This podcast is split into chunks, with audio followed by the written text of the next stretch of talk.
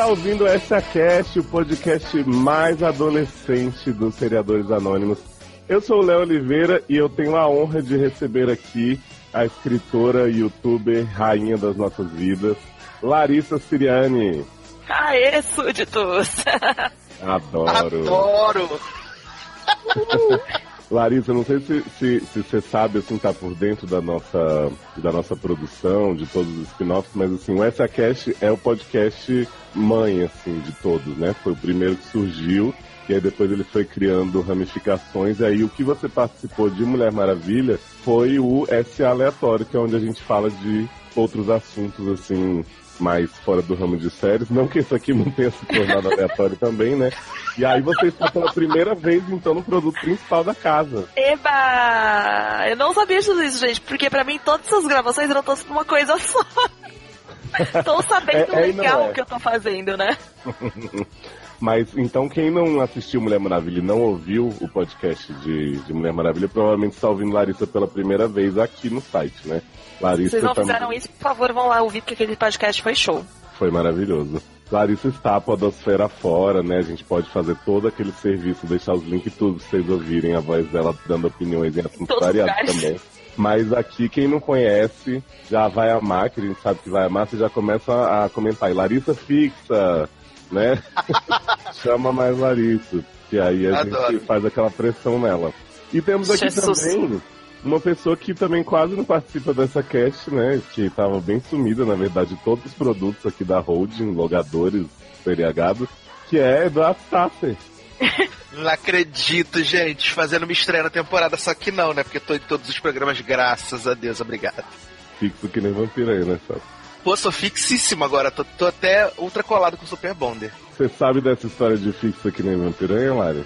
Não! Você via Vampire Diaries? Puta, eu assisti só até a quarta. Então, tem a Nina Dobrev que faz a Helena e a Catherine, né? Uhum. E aí a gente chamava a Catherine carinhosamente de vampiranha, era realmente apelidinho. E aí tem uma temporada que a Catherine começa a aparecer em todos os episódios. Aí o povo diz assim, nossa gente, que bom, vampiranha vai virar fixa. E eu fiquei, ela é só a atriz principal da série.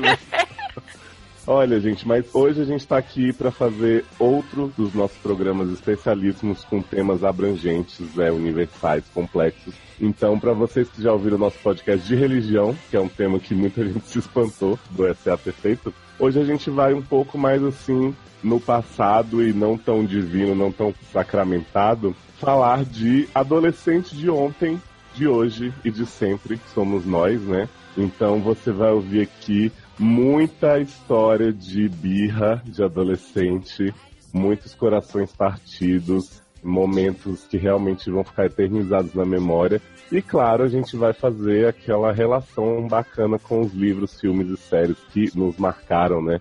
Aqueles personagens que a gente torceu, se identificou, sofreu junto falar bastante desse período inesquecível da vida. Inesquecível para alguns, né? Outros o que mais. Eu acho que é inesquecível para todos, mas o motivo pelo qual ele é inesquecível acho que meio dá uma variada, né? Varia, com certeza. Então ai, se ai. segurem aí, não esqueçam de depois de ouvir, compartilhar as experiências de vocês, dar as dicas que por acaso a gente não tenha dado, ir atrás das dicas que a gente vai dar aqui, porque tem muita coisa boa, né? O SA é um podcast que se vangloria de chegar aos 99 anos vendo série Team. Larissa é uma pessoa que eu sei também que gosta do negócio. Nossa, estamos aqui 25 anos com mentalidade de 14, 15. Ah, não é assim, vai. pra essas coisas é assim. É tipo Chaves, né? Que é, a menos que o coração sustente a juventude que nunca morrerá. Então vamos nessa, galera? Vamos lá pegar o, o Boulevard of, Como é que é? O Trip Down Memory Lane. Adoro. Gente.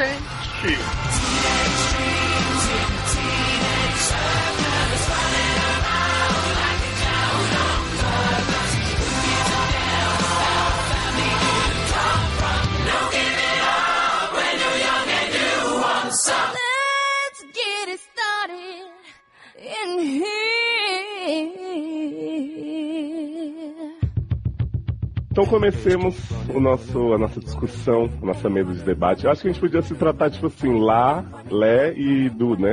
Lá, Lé. uma coisa bem jovem, né? Não, eu acho que melhor. Qual que era o apelido de vocês na época da escola? É, eu sempre fui Léo. Deixa eu pensar se teve alguma outra coisa. Nossa. Eu sempre, fui, eu sempre fui Edu e às vezes Du, né? Dependendo da pessoa. Eu era conhecido hum. por Lady na época da escola, Lady? que era o meu apelido. É, era o nome do meu. Do, não era meu fake, na verdade, era meu perfil, mas era o apelido que eu usava no Orkut. Então acabou. Eu acabei meio que forçando. Porque como eu tinha me dado esse apelido, eu forcei todas as pessoas a usarem ele comigo. Então muita gente que me conheceu na época do colégio ainda me chama assim. ah, mas agora você gente, vai ter que falar. A pessoa criou o próprio. A pessoa criou o próprio apelido e obrigou as pessoas a usarem seu nome. Não, o nome diz autenticidade. Quem tem, tem. Mas, mas você sabe, Edu, que o nome dela não devia ser Norkut Lady, né? Então ela vai ter que revelar pra gente se era Lady Laura, Lady Cis, Não, era... Lady... Gente, não, não. Agora vamos lá, vamos pra jogada. E aí vem fatos curiosos da adolescente da pessoa, né? Todo mundo teve aquele MSN que era um e-mail ridículo. Todo mundo teve. Padrão. Você era obrigado a criar um, um, um e-mail escroto para você poder se sentir parte da sociedade. E aí rolou essa história do, do apelido Lady, que eu digo que é auto-intitulado, mas na verdade ele começou porque um cara me chamou de Lady num chat da UOL. Olha só, né? O que você tava e fazendo lá, garota? Tava matando aula, ué. e aí eu acabei gostando do apelido e acabei meio que tomando ele pra minha vida, assim. Ninguém me chamava assim e eu acabei fazendo as pessoas me chamarem assim. Então no Orkut, era só. foi lei de várias coisas. Começou como lei de Lara, depois, na época que eu tava obcecada com Rebelde, era lei de Colucci. Em algumas épocas era lei de Lee, por causa da Emily, porque Vanessa é minha banda preferida.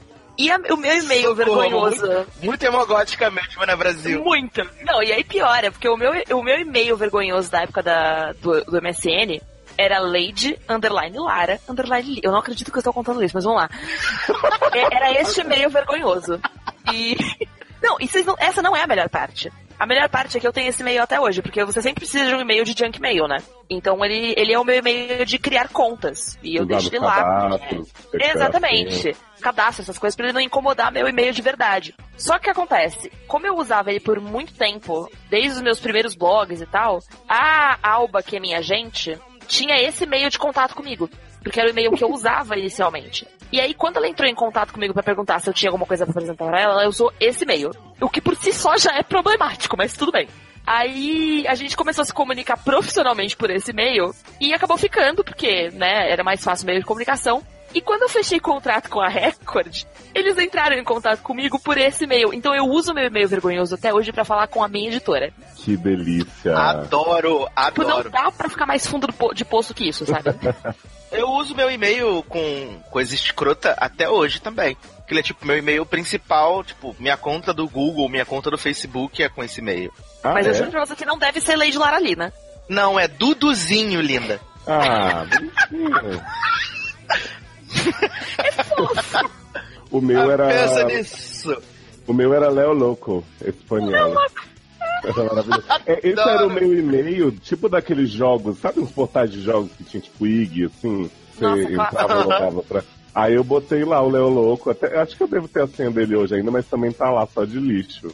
Mas maravilhoso. Eu lembro, tem uma amiga minha, acho que eu posso expô-la aqui, ela não vai se, se. Ela é leonina, então ela gosta da atenção. ela tinha dois e-mails muito divertidos que ela às vezes ia, tipo, numa entrevista, assim, já na faculdade. E aí perguntavam pra ela, ah, qual é seu e-mail? Ela não tava preparada, ela fala assim, M-I-N-A. Aí o cara, Mina. Aí ela, é, Mina Punkt. Sabe do programa do E aí a outra opção que ela tinha, caso ela não quisesse dar o Mina Punkt, era Hannah Perulito. É o quê? Ana Pirulito. O nome dela é Ana né? Pirulito. Gente, ainda bem que vídeo de maravilhoso passa, né? É, com certeza. ah, que maravilhoso. Mas olha, pegando, pegando a nossa pauta aqui, que a gente é preparado, né? A gente não vem aqui só pra jogar a conversa fora. Ah, eu queria tem? puxar. Não, nem sempre, né? Finge. queria puxar um, um, tema de séries de adolescência e de adolescência como um todo, que é assim, a adolescência da verborragia, né? A adolescência verborrágica e a sofrência existencial, que eram muito presentes em Dawson's Creek, uma das minhas séries adolescentes favoritas, porque eu não sei se vocês lembram de, de críticas da época de Dawson's Creek, todo mundo falava assim, né? Adolescente nenhum fala assim, que absurdo esses jovens citando Shakespeare e tendo diálogos super elaborados. Mas o que o Kevin Williamson, criador, sempre dizia, né, é que isso traduzia o que estava na alma do adolescente. Todo adolescente queria falar assim. Vocês Gente. tiveram isso na adolescência de vocês, assim, momentos de falar muito rebuscado ou querer ser essas pessoas tão. Nossa, é. Eu, eu falava muito, assim. Eu tentava falar difícil, porque como eu escrevia desde sempre, né? Tipo, comecei a escrever, tentar escrever livros, etc., com 13 anos, né? Então você Uhum. fica com aquela vibe super presunçosa, né? Eu era mega presunçosa. Então você fica, tipo, tentando falar difícil, tentando falar bonito, tentando usar palavras que ninguém usa, né? tipo, ah, eu leio muito, sou muito culta, eu sei o que significa palavra aqui que ninguém fala. Então eu tentava ser um pouco mais complexo, assim. Mas no começo da adolescência, depois eu meio que fui dando uma baixada de bola, né? Você vai percebendo que, tipo, Tem o momento certo, né? exatamente, tem hora e tem lugar pra tudo, né? E geralmente a hora e lugar é nenhum. Adoro. Mas você fazia isso romanticamente, assim, também? recitar Romeu e Julieta pra alguém?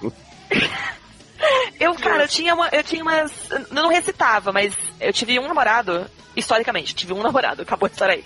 Que foi meu namoradinho de. Namoradinho, a gente ficou junto cinco anos, né? Quando eu era mais nova, e eu escrevia cartas pra ele todos os meses. E aí nessas cartas ia de tudo, né? Ia, tipo, todas as frases bonitas, todas as músicas que eu escutava. Só que era, tipo, citando música do RBD, sabe? Porque eu achava isso o ápice do romantismo.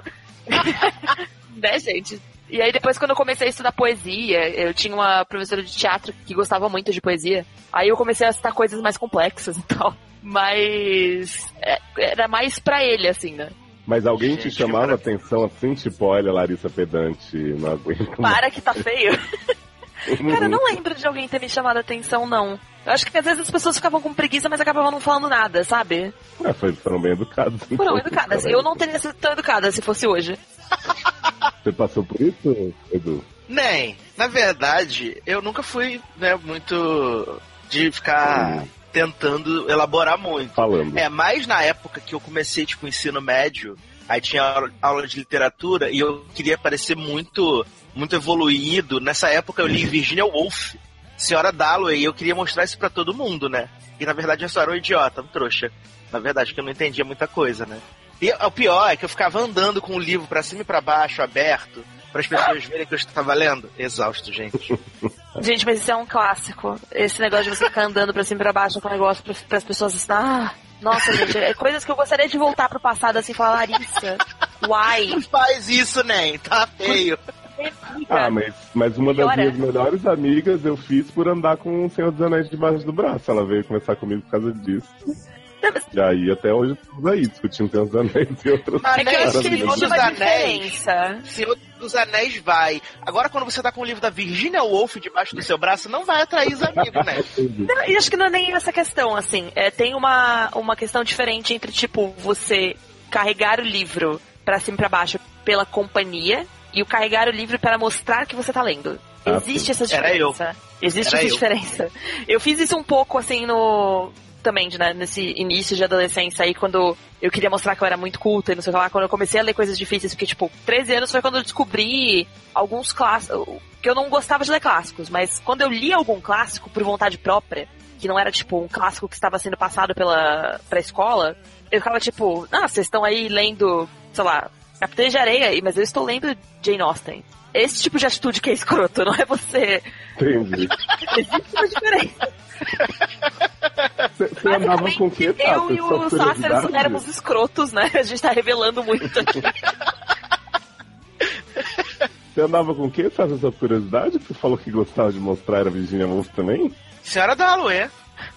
Socorro, Brasil. Olha as amizades que a gente faz, mas a gente não conhece as pessoas mesmo, né? Não, mas você vê, eu só andava com os livros que eu lia realmente, eu ganhava tipo, sei lá, concurso da biblioteca de quem alugou mais livro no colégio. mas Nossa, eram eu- realmente, É o nerd. eram realmente né? que lia. E era tipo Harry Potter, Gênio do Crime, sabe? Aquelas séries brasileiras super legaisinhas, assim, tipo pré-adolescência total. Mas mesmo assim as pessoas me chamavam de metido, pedante, intelectualóide. Acho que quando Só as pessoas querem entregar alguma coisa, elas enxergam, né? Olha, Larissa hoje tá. Tô que tô. Mas eu tive dois momentinhos aí da, dessa coisa do diálogo, que primeiro foi. Eu gostava muito de escrever umas histórias muito babacas. Eu sempre tive esse equilíbrio, né? Entre querer ser muito profundo e, e fazer a trecheira total. Então, eu escrevia historinhas com meu grupo de amigos, que eram tipo a gente vivendo altas aventuras, e a gente encontrava cachorros falantes que recitavam poemas. O quê? Era. Era sensacional. Aí eu ficava passando isso pra eles durante a aula, só pra gente rir. E um dia meu professor, que era um professor de geohistória, né, essa disciplina dupla maravilhosa que eu tive durante o ensino médio, que ele pegou o papelzinho da nossa série Pudres, né, eram os nossos gunes podres, e aí ele começou a ler o negócio do cachorro em voz alta pra sala inteira. E aí ficou todo mundo assim, tipo, o que tá acontecendo, sabe? Aquele momento da vida que você não tem muita certeza. E aí esse cara parou e ele falou assim: Isso é muito profundo. Eu não vou nem brigar com vocês, porque eu tô realmente. E eu até hoje não sei o que esses cachorros falavam, não lembro, porque pra ter deixado ele tão admirado, ele não me devolveu. Porque era sabe, né? realmente muito profundo, por isso que você não Pois lembra. é. Não, ele não me devolveu, então ele deve ter moldurado essa porra desses cachorros recitando poema. E aí eu É, tô se isso aqui, aparecer publicado em algum dia, já sabe, né? Não é? Ele vai ganhar o dinheiro e eu só vou ficar com a memória, né? Gente, lembrei de uma coisa muito babaca que eu fazia nesse negócio de, de citar, de ser profundo. Você falou, lembrei agora. Na minha época emo, que é minha vida inteira, mas assim, ela durou especificamente um bom um período ali do- dos meus 12 até os meus 14, 15 anos. Eu tinha mania de escrever as letras das minhas músicas preferidas, das- dos meus emos preferidos, em todos os lugares. E eu tinha esse hábito de escrever coisas nas provas. Não só letras de música, mas mais letras de música. E eu ouvia muita música emo. Muita. Então era, assim, longas músicas sobre sofrimento e morte. E, tipo, ninguém me entende. Mas me conta, mas me conta as principais bandas. assim. Era mais rock tipo Fallout Boy, né? Aquela coisa pesada, ou era mais Simple Plan, tipo Perfect? Um pouco das duas coisas. Tipo, é, porque o- o- a minha vibe emo começou com Evanescence, que eu não admitia que era emo, e hoje eu fico tipo, não é emo sim, eu era muito emo, obrigada. Mas começou com Evanescence, aí foi, eu fui evoluindo pra drogas mais fortes, né? Eu fui pra. de Evanescence pra. Pra todas as bandas emo góticas que existiam na época, né? Within Temptation. Não gostava muito de Nightwish, mas às vezes ouvia. Ah, mas, mas É. peraí, as duas que você tá falando, para os meus amigos roqueiros, eram realmente assim um metal pesadinho. Só Evanescence que era. Que era... Gente, mega pau no cu, né? É, É... Não vou falar nada pra eles não, mas não é. Mas, e aí depois eu fui ouvindo Simple Plan, enfim, né, fui evoluindo pra essas bandas que eram mais emo fui mainstream, evoluindo. né? E aí e eu citava essas músicas em, tipo, todos os lugares, eu escrevia nos cantos das provas e tal. E uma vez, eu amo essa história porque ela é maravilhosa. Uma vez eu fiz isso, na, era uma professora nova de física que a gente tava na- que tinha na escola, e com, né, com o, o perdão pejorativo da palavra, ela era crente. E foi muito engraçado porque eu escrevia isso em todas as provas de todo mundo, e aí eu sempre fazia aquela cara, tipo, de saco cheio da vida, porque eu tava nessa época. E eu escrevi uma letra mega deprimida na borda da prova. E aí ela me levou pra coordenação, me, me- tipo, me acusando de satanismo. Maravilhoso! tô brincando, mas eu não tô. E aí a, a coordenadora ficou Ah. tipo. A coordenadora tava naquela cara de tipo, não sei se eu acho isso certo ou não. Mas, né, o que que tá acontecendo tal? A gente reparou que você posta uma, que você escreve umas coisas muito tristes nas provas, e não sei o quê. E eu fiquei, tipo, é uma letra de uma música, né, queridos? Você quer que eu coloque ela pra tocar pra você? Tem alguma coisa satanista nessas músicas mesmo? Não, cara, eu não sei de onde ela tirou isso, de verdade. E esse era o tipo de coisa que eu fazia, esse negócio de ficar citando coisa, eu ficava citando as músicas e me achando assim, a mega intelectual das músicas, né? Quando na verdade eu estava citando o quê? Simple Plan. Imagina, imagina a Larissa escrevendo Hey, Ted, look at me. E eu tive um momento Cyrano também, né? Já um pouco tarde da minha adolescência, não vou dizer quando, porque vai me humilhar um pouco. Mas Não, eu. você tá, Ney, você tá aqui pra se expor. Exatamente, eu falei, do meu, eu falei o meu e-mail Um a mais, um a menos. Ah, tudo bem. Se, se Lady Lara Lee falou, Autorizou. né, Eu acho que eu posso dizer. Minha mãe tinha um café aqui em Brasília que se chamava Café com Poesias. E aí, um belo dia, fizeram aquele evento de Dia dos Namorados, que as pessoas pegam coraçõezinhos de cartolina e começam a mandar mensagens amorosas das mesas do lado, né? Sempre uma ótima ideia. E aí, eu comecei a escrever nesse estilo também, sabe? Tipo, meio profundo, meio zoado, vida que vai, vida que vem. Pra gente mandar pra, pra uma mesa de meninas que tinha ao lado, quando eu ainda me iludia que eu poderia, quem sabe, gostar de meninas, né? E aí, as meninas começaram a responder, tinham dois amigos meus da escola junto e tal, tipo, mau negócio, vai bilhete, volta bilhete. E aí uma dessas meninas, que era bem gótica, bem Emily assim ainda, era do teatro, maravilhosa, ela chegou, em questão de segundos, começou a pegar o meu amigo do lado, assim, tipo, engolir a cara. Eu fiquei, what? Chegou preparada Eita. pra atacar. E aí, muito esperta que ela era, ela não ia perder a chance de pegar dois pelo preço de um, ela virou pra mim e falou, eu sinto que foi você que escreveu as mensagens que eu gostei. e aí ela me agarrou também. Gente. E o melhor foi meu primeiro beijo na frente da minha mãe no café dela com uma louca que lê minhas mensagens de amor, fit zoeira. Ai, gente. Gente, eu tô, eu tô tentando visualizar essa cena. Eu não consigo decidir se ela é maravilhosa ou humilhante. É maravilhosa, porque não foi com você. Ah, mas assim, né? Renderia um filme. eu Não sei se seria drama ou comédia. Ou os dois. Dramédia, né, gente? Os Drama. dois, os dois. Com certeza. Puxando aqui o do tema que eu gosto muito, é adolescência sem supervisão. Eu acho que é o momento em que as coisas acontecem, né? Puxo duas séries aqui que eu gosto muito também, que são One Tree Hill, onde os pais só aparecem quando precisa de drama de pais, senão as crianças têm tipo assim, porta que sai do quarto pra rua e elas não têm que passar dentro de casa. Ou então, ou então tem a Peyton que tem o pai que é tipo marinheiro, que passa 10 meses viajando e um em casa pra poder fazer aquele, aquele drama. E um pouco mais na largação completa tem o pessoal de skins, né? Que é todo mundo se drogando, bebendo, se comendo muito. E os ninguém pais... tá nem aí, né? Ninguém se importa. tem- Os pais que tem não se importam. Tem um pai em skins que ele morre sentado no sofá e fica dias lá e ninguém percebe. Real oficial? Real oficial, pai do Cid na primeira temporada, gente. É, é muito Gente, eu não lembrava disso, viado. bem isso. E aí, queria saber de vocês, assim, claro que a gente vai tentar sempre dizer que aconteceu com um amigo, se for alguma coisa Claro. que. O que, que vocês passaram nessas situações, assim, que não tinha maiores de idade ou pessoas responsáveis, né? Num conceito geral de qualquer idade. Porque, assim, né? Adolescente não é gente. Então, quando eles estão assim, livres pra fazer o que quiserem, sei lá, tipo, Você pode escolher fazer alguma acampamento. coisa você faz bosta, né? Eu tenho o problema que a minha mãe, ela sempre foi muito controladora, né? Controlar horário de chegada de saída com quem eu tava indo, não sei o quê. Mas, uma vez eu tentei dar um balão nela, que foi sair pra tal de uma festa que não era nem as meninas do meu colégio que estavam organizando. Era meninas de um colégio perto do, de onde a gente estudava. E que o nome da festa ia ser a Festa da Chavasca. Deus do céu. Quantos anos você tinha, lindo? 15. Cair na festa da chavasca? Vamos vamos Olha, esclarecer o que é uma chavasca? Né? Fica muito gráfico se eu descrever. eu posso, eu posso colocar no Google e ler o primeiro significado? Por favor. Por favor. não- Só pra Então, esclarecer vamos- pros nossos ouvintes mais jovens, né? Caso, caso eles não conheçam esse termo bonito. né? Só fala pra mim, Fácil, no seu entendimento de quem foi na festa, é com C no final ou com K? Era com C. Eu acho que é com C. CH no começo, né? Sim. Não, com X. Sério? É com X? Com X, né? Tenta os Isso dois. muda tudo. Tá, eu vou, eu vou pôr com. Eu vou pôr com CH C, vou pôr com CH K, né? No fim, se muda algo. E vou pôr com X. Todo mundo acompanhando junto comigo agora, ouvindo esse podcast e procurando Tem chavasca. com CH e C, pessoa na maioria das vezes grosseira contrata a outra de maneira rude. E aí tem aqui, tem aqui os exemplos. Eu acho que não é isso.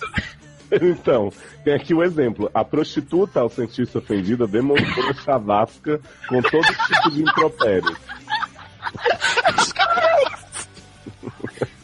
Mas você imagina a sua festa da chavasca que você vai lá e fica tratando todo mundo mal? Festa do Torete, né? Todo mundo do nada. Filha da puta, vagabunda. Mas vamos então para é, chavasca com CH e K. Ai, não, eu vou deixar essa por último. Vamos para X e C. Aí tem chavasca, vagina. Aí tem o exemplo. Eu gosto de mulher que deixa a chavasca toda depilada. Né? Ok. Gente, eu nunca ouvi um homem heterossexual dizendo isso. Tá, só queria dizer. Um exemplo de mulher heterossexual deste podcast, posso dizer que nunca na história da minha vida ouvi essa expressão sendo dita, tá bom? E o meu preferido é o com CH e K, que tem assim, sinônimo de xota, vagina, XXT e Shannon. mais, geralmente possui mais pelos que as outras, ou seja, é peludona. então já sabemos que a festa da chamada era peludona. Mas conta pra gente a história, Tato, desculpa o desvio. E aí ia ter a tal da festa da chavasca, e a festa da chavasca não ia ser durante o dia. Ia ser uma puta de uma festa à noite, né? Uhum. A ideia era que ia virar madrugada, aí você tinha que pagar, sei lá, 30 reais na época, que era uma fortuna, para você poder entrar. E, tipo, tinha que juntar um monte de dinheiro pra ir. E na época, eu lembro que eu fazia curso técnico, né? Então, tipo, vira e mexe, eu tinha que comprar algum material para poder fazer aula prática, essas coisas. Então, tudo que sobrava de dinheiro eu guardava para poder ir na festa da chavasca. E aí, fomos, né? Cheguei lá, comprei o, o convite. Não era no Abadá, né? Mas era um convite, né? O seu direito de poder participar dessa festa maravilhosa. Porque, graças a Deus, nesse final de semana que ia ter a festa da Chavasca, os meus pais iam viajar. Falei, é agora. Aí, tudo conspirando. Falei, putz, é agora, né? Porque se eu fosse pedir pra minha mãe, com 15 anos ela não ia deixar em sã consciência. Porque eu tenho 30 e minha mãe ainda sabe onde eu vou, com quem eu tô, fazendo o quê. Não, mentira. Mas, naquela época era, tipo, muito sinistro. E tá, então, chegou o dia, é hoje, os meus amigos de, de escola até hoje riem dessa situação. A gente, né, marcou de se encontrar por volta de umas nove e meia, dez horas, porque a gente já queria dar uma calibrada para chegar já no grau. Né, já chegar tranquilo, suave lá. E tá, e paramos no posto de gasolina, compramos uns latões, né? Eu tinha um menino que era mais velho, e ele foi lá e comprou, porque, óbvio, éramos mais novos. Se bem que eu tenho cara de novo até hoje, né? Então. Cara de bebê. Obrigado, gente, adoro.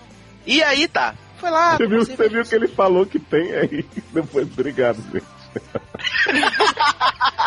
e aí, tá. Tomando cerveja, não sei o que, papapá. Ok. Aí, vamos pra festa da Chavasca. Aí tá. Chegamos, tá. Tamo indo. Como chegar nessa festa? Eu tô nervoso. Tamo indo, né? E aí, quando a gente chegou na bendita da festa, era uma festa num lugar muito escroto. Muito, muito escroto. E aí eu comecei a pensar, pensar o que, que eu tava fazendo ali, né? E tamo lá, pô, vamos subir, já chegamos, já estamos aqui, vamos ver o que que acontece, né? Eu sei que eu não sou muito dinâmico para contar a história, né? Tem esse problema. Não, na verdade tô tenso imaginando o que, que vai acontecer. Qualquer coisa você pode botar a. a você pode botar a voz de esquilo. Foi uma trilha, né? não, vou, não voz de esquilo pra você contando a história da chavata, merece cada detalhe. E tá, chegamos na festa da chavasca. E aí, tipo, os meus amigos logo foram, né, sair para poder desenrolar e coisa e tal. Eu fiquei lá, tô lá tranquilo, suave. Tímido, porque eu sou tímido, né? Quem me conhece pessoalmente sabe que quando eu chego num lugar onde eu não conheço as pessoas, eu, sou, eu fico um pouco retraído. Mesmo eu tendo tomado umas cervejas, alguma coisa assim, na época eu bebia, eu tava ainda um pouco, né, intimidado com toda aquela situação. E aí, de repente, me deu uma paranoia de que eu tava na festa, e a minha mãe ia descobrir onde eu tava. e ela ia lá. E ela ia me escrotizar na frente de todo mundo. E começou a me dar uma, uma paranoia. Uma paranoia louca. Mas você, mas, mas você estava sob efeito de alguma coisa? Tava under the influence? Não, só álcool, né? Só álcool mesmo. O Leonardo é muito gentil. Eu pergunto, mas você tava chapado? então, né? Mas tem, paranoia, eu... eu não tô. Mas olha mas, só, eu, eu tenho paranoia sobra todos os dias. Eu, eu tava tranquilo, porque já aconteceu de eu beber tanto na época que eu era mais jovem, que eu tava num lugar, depois é tudo um borrão, não existe, e depois estou deitado no chão da minha casa. Quem nunca? Tava Isso. na mão do palhaço, né? Total. e aí começou a me dar uma paranoia de que minha mãe ia chegar, que minha mãe ia descobrir, que minha mãe ia saber. E aí eu comecei a infernizar os meus amigos pra gente ir embora, pra gente ir embora, pra gente ir embora. E aí o pessoal falou que era coisa da minha cabeça, não, não sei o que, papapá. E aí eu decidi ir embora sozinho. Falei, vou embora sozinho. Ai, caralho. Vocês ficam aí, não sei o que. Fui pra casa. Aí quando eu tô chegando em casa, na época não tinha Uber, né? Então era só busão mesmo. De madrugada, duas horas da manhã. Quando eu chego em casa, quem tá lá? Mamãe. Mamãe. Mamãe.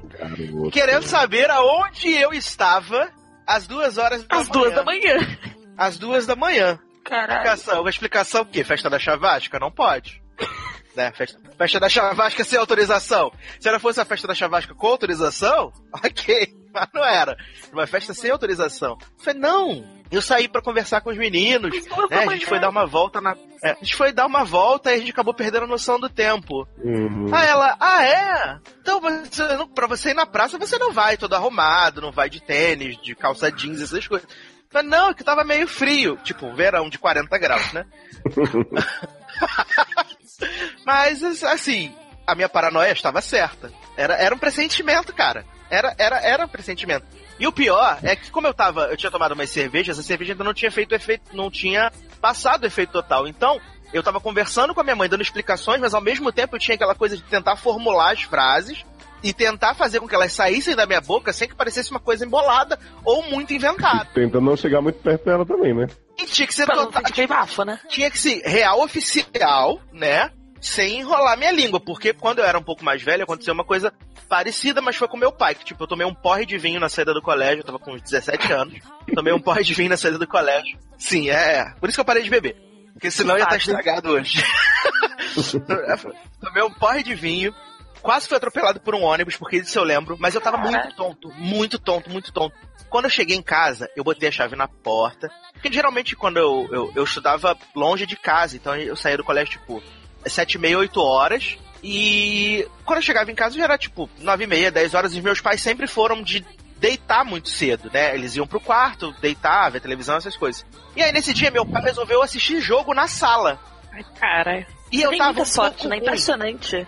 Não, Tudo e eu tava um pouco ruim nesse dia. Eu tava um pouco ruim, por quê? Nesse dia, o, o Você tinha vinho tomado um porre de vinho na saída da escola. Talvez seja por isso. que eu não tava conseguindo manter os meus olhos abertos e meus pés na, na mesma trajetória. Então, eu lembro que eu fui subir na escada de casa e eu pensava assim, um pé após o outro, um pé após o outro. E eu fui subindo. Aí quando meu pai chegou, deu boa noite, e aí na hora que eu fui falar o boa noite, deu aquela, né, "Ah, boa noite. Mas passei direto, entrei no quarto e fui direto no banheiro. Chegou no banheiro, foi acontecer o quê? Caí. Caí, quebrei o box, foi um inferno. Quebrou o box. Sério, quebrou o box, Caralho. que era de. Não era de vidro, a sorte, que senão podia ter me machucado, mas era tipo aqueles acrílicos. E aí Sim. eu caí, né? Que a pessoa não tava bem. Mas são tempos passados. Agora encontrei Jesus. I found the light.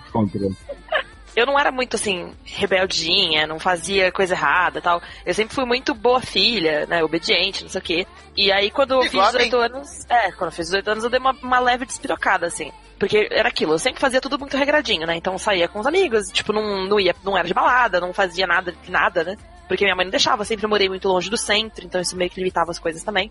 E aí, quando eu fiz 18 anos, que foi um pouco depois que eu voltei do, do meu intercâmbio, os meus amigos todos já tinham 18 anos, já tava todo mundo saindo de balada e dando altos porres. E eu tava tipo, tá, eu preciso pertencer a este mundo também, né? Tanto que meu primeiro porre, na verdade eu não tinha nem 18 ainda, eu tava com 17, foi no aniversário de 18 de uma, da minha melhor amiga.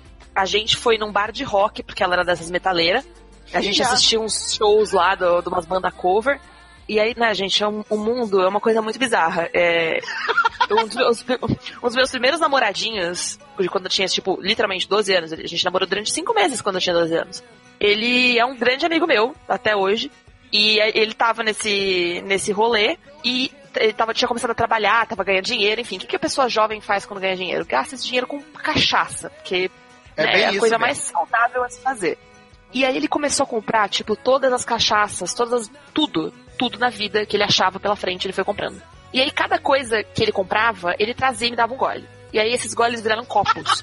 e aí quando eu vi, eu já tinha tomado cerveja, vinho, batida, caipirinha, uísque, tudo em uma noite E já só. não era mais você lá, né, Nem? Era outra Gente. pessoa que tinha tomado conta do seu corpo, né? Exatamente, isso que você Lara falou ali. de tipo. Exatamente, eu já era Lady Lara. Esse negócio que você falou do. de tipo, perder. De, de você acordar meio que desmaiar. Foi meio isso, assim, tipo. E e é engraçado porque eu não cheguei a dar PT, assim, de passar mal. Mas eu fiquei. Em algum momento, eu me lembro de estar sentada no banquinho, levantar do banquinho. E aí não, não sabemos o que aconteceu neste meio termo. Aí, eu- quando eu acordei de novo, eu estava no ônibus, indo com a galera pra casa às seis da manhã. Como eu entrei nesse ônibus, não sabemos. Eu acordei, e aí era um ônibus de- desses, eu não sei se tem isso no Rio, mas aqui em São Paulo tem aqueles ônibus de... que o, o meio dele é mais baixo do que as extremidades. Sim, tem sim, tem sim. De centro... Eu esqueci como é que eles chamam isso. Mas... E aí tem um aviso em cima, do- de cuidado degrau. E algum filho da puta tinha mudado as letras de lugar, de modo que, que estava escrito cuidado égua. E essa é a primeira memória que eu tenho dessa noite. Foi acordar no ônibus, aí olhar, ah, cuidado. E eu fiquei rindo uns 10 minutos do cuidado égua. Todo mundo no ônibus dormindo, me ignorando. E eu, ah, cuidado égua. E eu apaguei. Acordei de novo na casa da minha amiga. Como isso aconteceu? Não sei. A boa notícia é que eu não passei mal. Mas eu só comecei a dar esses, esses vexames depois de grande mesmo, assim. Tipo, depois de 18 anos e tudo, porque foi quando eu comecei a beber, comecei a sair com o pessoal e tal. E eu fico bêbada muito fácil. Então, para mim, qualquer história que começa com eu tomei três cervejas, acaba em eu ficando relativamente alta. Então, a chance de mico é muito grande. Eu não conseguiria sair da escola e tomar duas garrafas de vinho, então. Nossa, gente. o Edu chegou baixo. Me preserva. É, eu, também, eu também fui encontrar de Edu. Eu, eu passei a adolescência comportadinho e depois passei a tomar esses porres vergonhosos, assim, de quebrar box. Mentira, nunca quebrei, não. Nunca quebrei box. Eu gostei que a gente falou aí da festa da Chavasca, porque eu acho que a adolescência também é um tempo de grandes eventos, né? Essa coisa gossip girl, de ter sempre alguém armando contra os outros numa festa, num baile, numa formatura. Ou então. Nunca aconteceu comigo, você já contou com você? Não aconteceu com você? Não, de alguém armando coisa em festa? Nunca, cara. Ah, que você sabe. que a gente queria, né? Não, queria, às vezes dá uma emoção, Olha, né, mas. Primeiro, a minha formatura de oitava série, por incrível que pareça, eles fizeram, tinha, que nem a escola do Sasso, começaram a servir vinho. Pra quem chegasse, não era só pros adultos. Pra qualquer pessoa. Exatamente. Tem adolescentes de 14 anos aqui, sabe o que seria uma boa ideia? Dá vinho pra eles. Tinha um pessoal da oitava série que já era um pouco novo pra beber, e tinha, tipo assim, os irmãos mais novos. Eu diria, sabe? que eram, eu diria que era muito novos pra beber oitava série. Exatamente. E aí, estavam lá servindo vinho de boa, os mais comportadinhos, nós, os nerds, sempre, né? Tomamos um negócio assim, nossa, somos loucos pra caralho, vida louca, não sei o que e tal. Mas tinha uma garota, que ela devia ter, sei lá, uns 11 anos na época, e a menina enfiou o pé na jaca, começou a subir em mesa, fazer escândalo, os pais corriam atrás dessa menina foi um escândalo assim de proporções épocas no, no colégio marista em que eu estudava. Então, assim, rolou. Adoro! Adoro! Rolou tentativa de expulsão. Rolou os pais querendo processar a escola porque deram a bebida pra menina. Deram não, né? Mas assim, permitiram. Não impediram, né? Que... Exatamente. E aí eu tenho, eu tenho memórias muito boas dessa festa, assim, realmente. tenho memórias muito, muito boas de ver essa menina subindo na mesa e pagando um mico da vida dela. Né?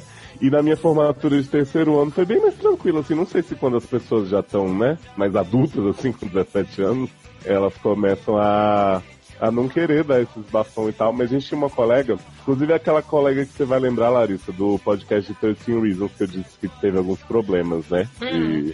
e tal. Ela chegou na, no, no baile com o irmão dela. Ou pelo menos foi assim que ela apresentou pra gente. E aí, num determinado ponto, ela deu uma desaparecida e começaram a falar assim de real que ela tava se pegando com o irmão dela fortemente em algum lugar. O quê? Oi? O quê? pois é. O povo, não, eu, eu, juro, o cara tava tipo encoxando ela e tal, não sei o quê. E aí começou uma busca frenética pela menina, assim, tipo, cara, vamos impedir, né, esse ato obsceno em nossa comunidade cristã. E aí, eventualmente. Vamos, vamos, gente... impedir, vamos impedir esse caso dos Lannister aqui no meio do colégio. Não é? Pois é. E aí, eventualmente, a gente achou os dois. Ela realmente estava se pegando forte com um cara, mas não era o irmão dela. E o irmão dela Menos também estava se pegando fortemente com um cara, mas também não era o irmão dele. também não era o irmão dele. e aí não, foi só cara... isso que aconteceu. Eu não tive formatura de terceiro ano, mas a minha viagem de formatura de terceiro ano, cara, foi uma coisa à parte também. Tipo, não cheguei a beber essas coisas, a gente foi pra Bariloche. E lá é bem ah, controladinho, ah, assim, essa. Que básico. Que fina, né, cara? Que, que básico, né? fina. né? Não, mas na época, tipo, foi uma viagem bem barata, pelo que eu me lembro, assim. Porque a gente pagou, sei lá, dois mil reais a, a viagem, não foi nada muito surreal, assim. Mas enfim, a gente. Lá é tudo bem controladinho, assim, esse negócio de, de venda de álcool, não sei o quê. Então não teve histórias de porres, mas teve histórias de, de tipo, gente, vem todo mundo pro terceiro corre, pro terceiro andar, aí é todo mundo pro terceiro andar. E as meninas estavam, tipo, fazendo uma competição de quem corria mais rápido pelado até o fim do corredor e voltava, sabe? What? Tipo. Oi? Não, coisas básicas de, de adolescente, correr pelado no corredor. Teve uma ah, menina. É, não, teve casos de, de uma menina que namorava com um cara lá e aí tomou um, uma puta enrabada porque. Uma puta enrabada porque estava sendo enrabada. Porque tava no quarto do namorado. Teve menina que, tá, que ficou puta porque não ia dormir com a melhor amiga e saiu. Não tô de sacanagem com isso, tá? Ela saiu arrastando o colchão do hotel pelo corredor. Colocou o colchão no elevador e subiu até o andar que a colega tava dormindo pra dormir com- no mesmo quarto que ela. Que Então, maravilhoso. assim, teve umas historinhas, assim, mas não foi nada, nada surreal. Não, realmente Tipo- tô achando tudo super, né? Super ok. Gente, correr pelada é um clássico, vocês nunca? Você correu? Não, então. Já claro rolou. Já rolou, tipo assim, naquelas viagens de escola que as pessoas vão acampar, vão pra lugar com rio, não sei o que tal, do povo inventar de nadar pelado, que eu acho um absurdo também, né, gente? Porque tá aí aquele Skinny peixinho que entra no, no pinto dos homens, tá aí, né, todo tipo de Stranger Things pra entrar no seu corpo, então não apoio. Gente? Pelo amor de Deus, vamos se precaver, né? Ai, todo esse tipo de Stranger Things. Adoro. Você, tá, você lembra de alguma coisa além da festa da chavasca? Ah, né? A gente nunca. A gente não teve festa de formatura de oitava série, nem de, de terceiro grau. Terceiro grau só. Terceiro grau. De terceiro grau até teve formatura, mas não teve festa, né? Ai, meu Deus. Não, porque como tem esse problema da mamãe ser muito controladora, eu sempre fui, eu evitei, assim, muitas festas, né? Depois que eu fiquei adulto, que aí eu fui, né? Adulto, pff, 18 anos. Mas depois que eu fiz 18 anos, aí eu comecei a sair mais. E depois que eu fui morar sozinho, aí sim, aí é nóis. Mas aí fica outra história, né? deixou- Outro programa. Sua mãe não te deixou nadar pelado, então, não, né? Nunca nadei pelado, sempre quis, mas nunca nadei. Gente, quem, por que esse desejo de nadar pelado? Sabe? Eu não entendo o propósito. Eu já não gosto de nadar, ponto. Pelado, então?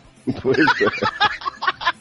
Agora, eu fiquei pensando nessa coisa de, de grande evento, né? Que Larissa disse que não tem gente armando e tal, mas queria saber se vocês lembram, então, de, de escândalo na escola, assim, tipo, sei lá, gravidez. Esses temas tem muito em série adolescente e adolescente também. Porque na minha escola, né, como era essa coisa santificada, quando a primeira aluna ficou grávida, era uma menina que estava na oitava série, quando eu estava na sétima. Então, assim, os professores entraram numa loucura e eles chamavam a gente pra conversar. Olha, gente, temos um negócio pra contar. A fulaninha, uma cegonha visitou ela e aí ela vai ter um Pra que, pra que usar essa possibilidade, essa oportunidade para falar sobre educação sexual, não é mesmo? Exatamente, não, isso era uma coisa que não existia lá. Mas assim, o pai da criança também era da oitava série, da mesma sala da menina. Então, tipo assim, foi um negócio que ficou um climão, assim. Primeiro porque as pessoas descobriram que efetivamente é, já tinha gente transando, né, delas. E isso é uma coisa que sempre cria mais riscos ainda para, para a escola que está tentando controlar o jovem.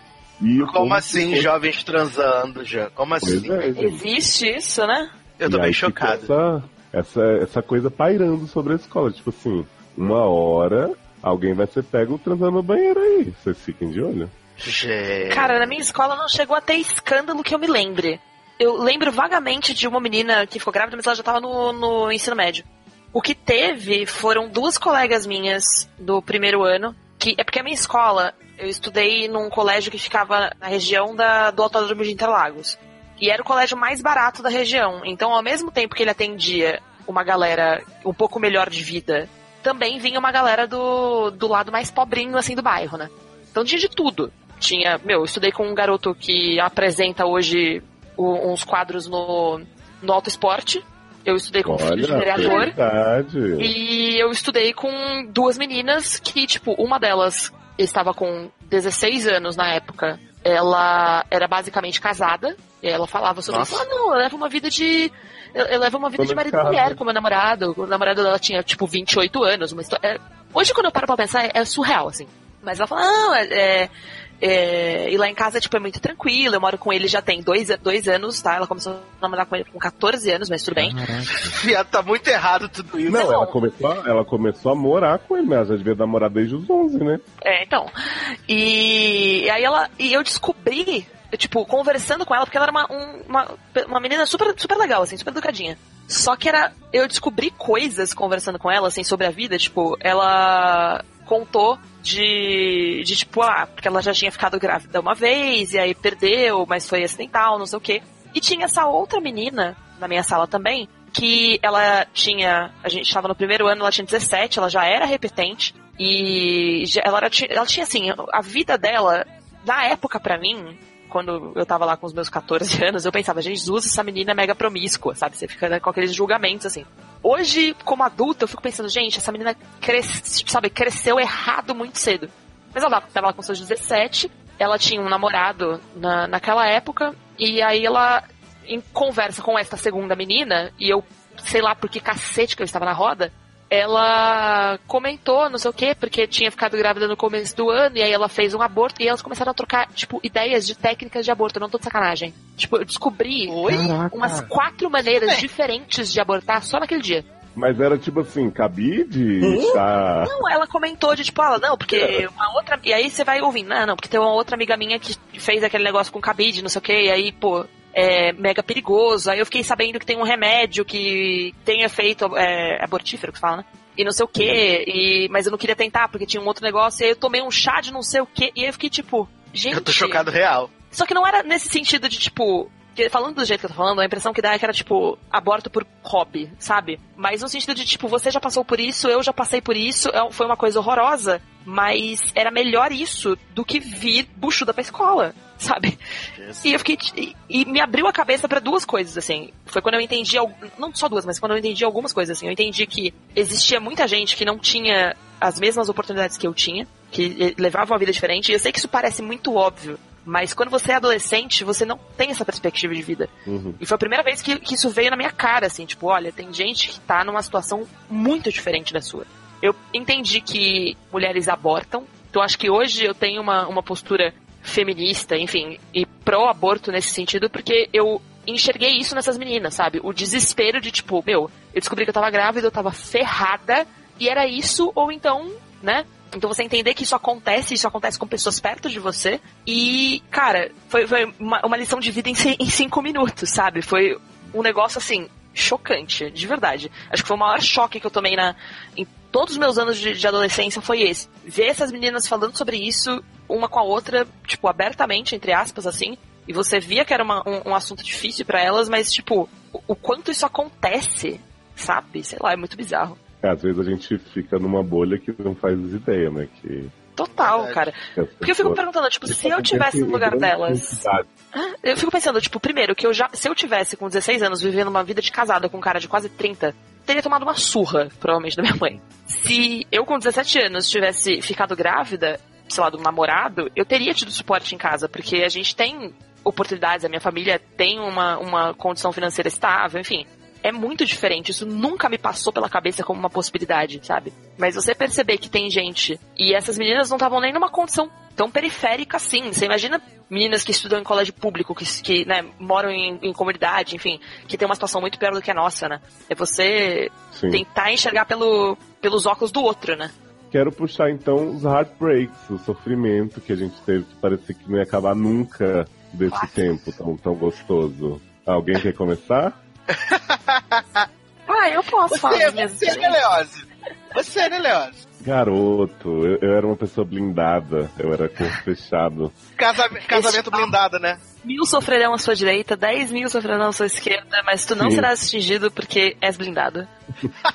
Não, mas é, mas é que na real, assim, eu não. Eu tive algumas paixonites, também por mulher, por incrível que pareça. É, e aí, Tô sei bem- lá. eu tô bem chocado. Todas passamos por isso. É, não, é porque eu acho que assim, eu.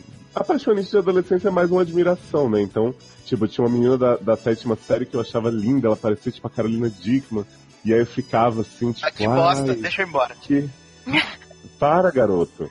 E aí eu ficava assim, tipo, ai, que linda que ela é. E eu acho que ela meio que usava isso. Fazer assim, ai, Léo, você faz não sei o que pra mim, que, nossa, você é muito gato, né, Léo, não sei o que tal. Mas você via que, tipo, não existia interesse nenhum, era mais, tipo, uma coisa pra se aproveitar. Mas assim, eu, eu, não, eu não fui à frente com nenhum relacionamento de, de adolescência, né? Então acho que o sofrimentozinho, aquela coisa ali de suspirar por alguém, acabava sendo menor do que, sei lá, uma pessoa que, por exemplo, uma pessoa que começa um namoro na adolescência e é traída, ou que a melhor amiga fica com o cara que ela gosta. Eu imagino que isso pesa muito nessa época.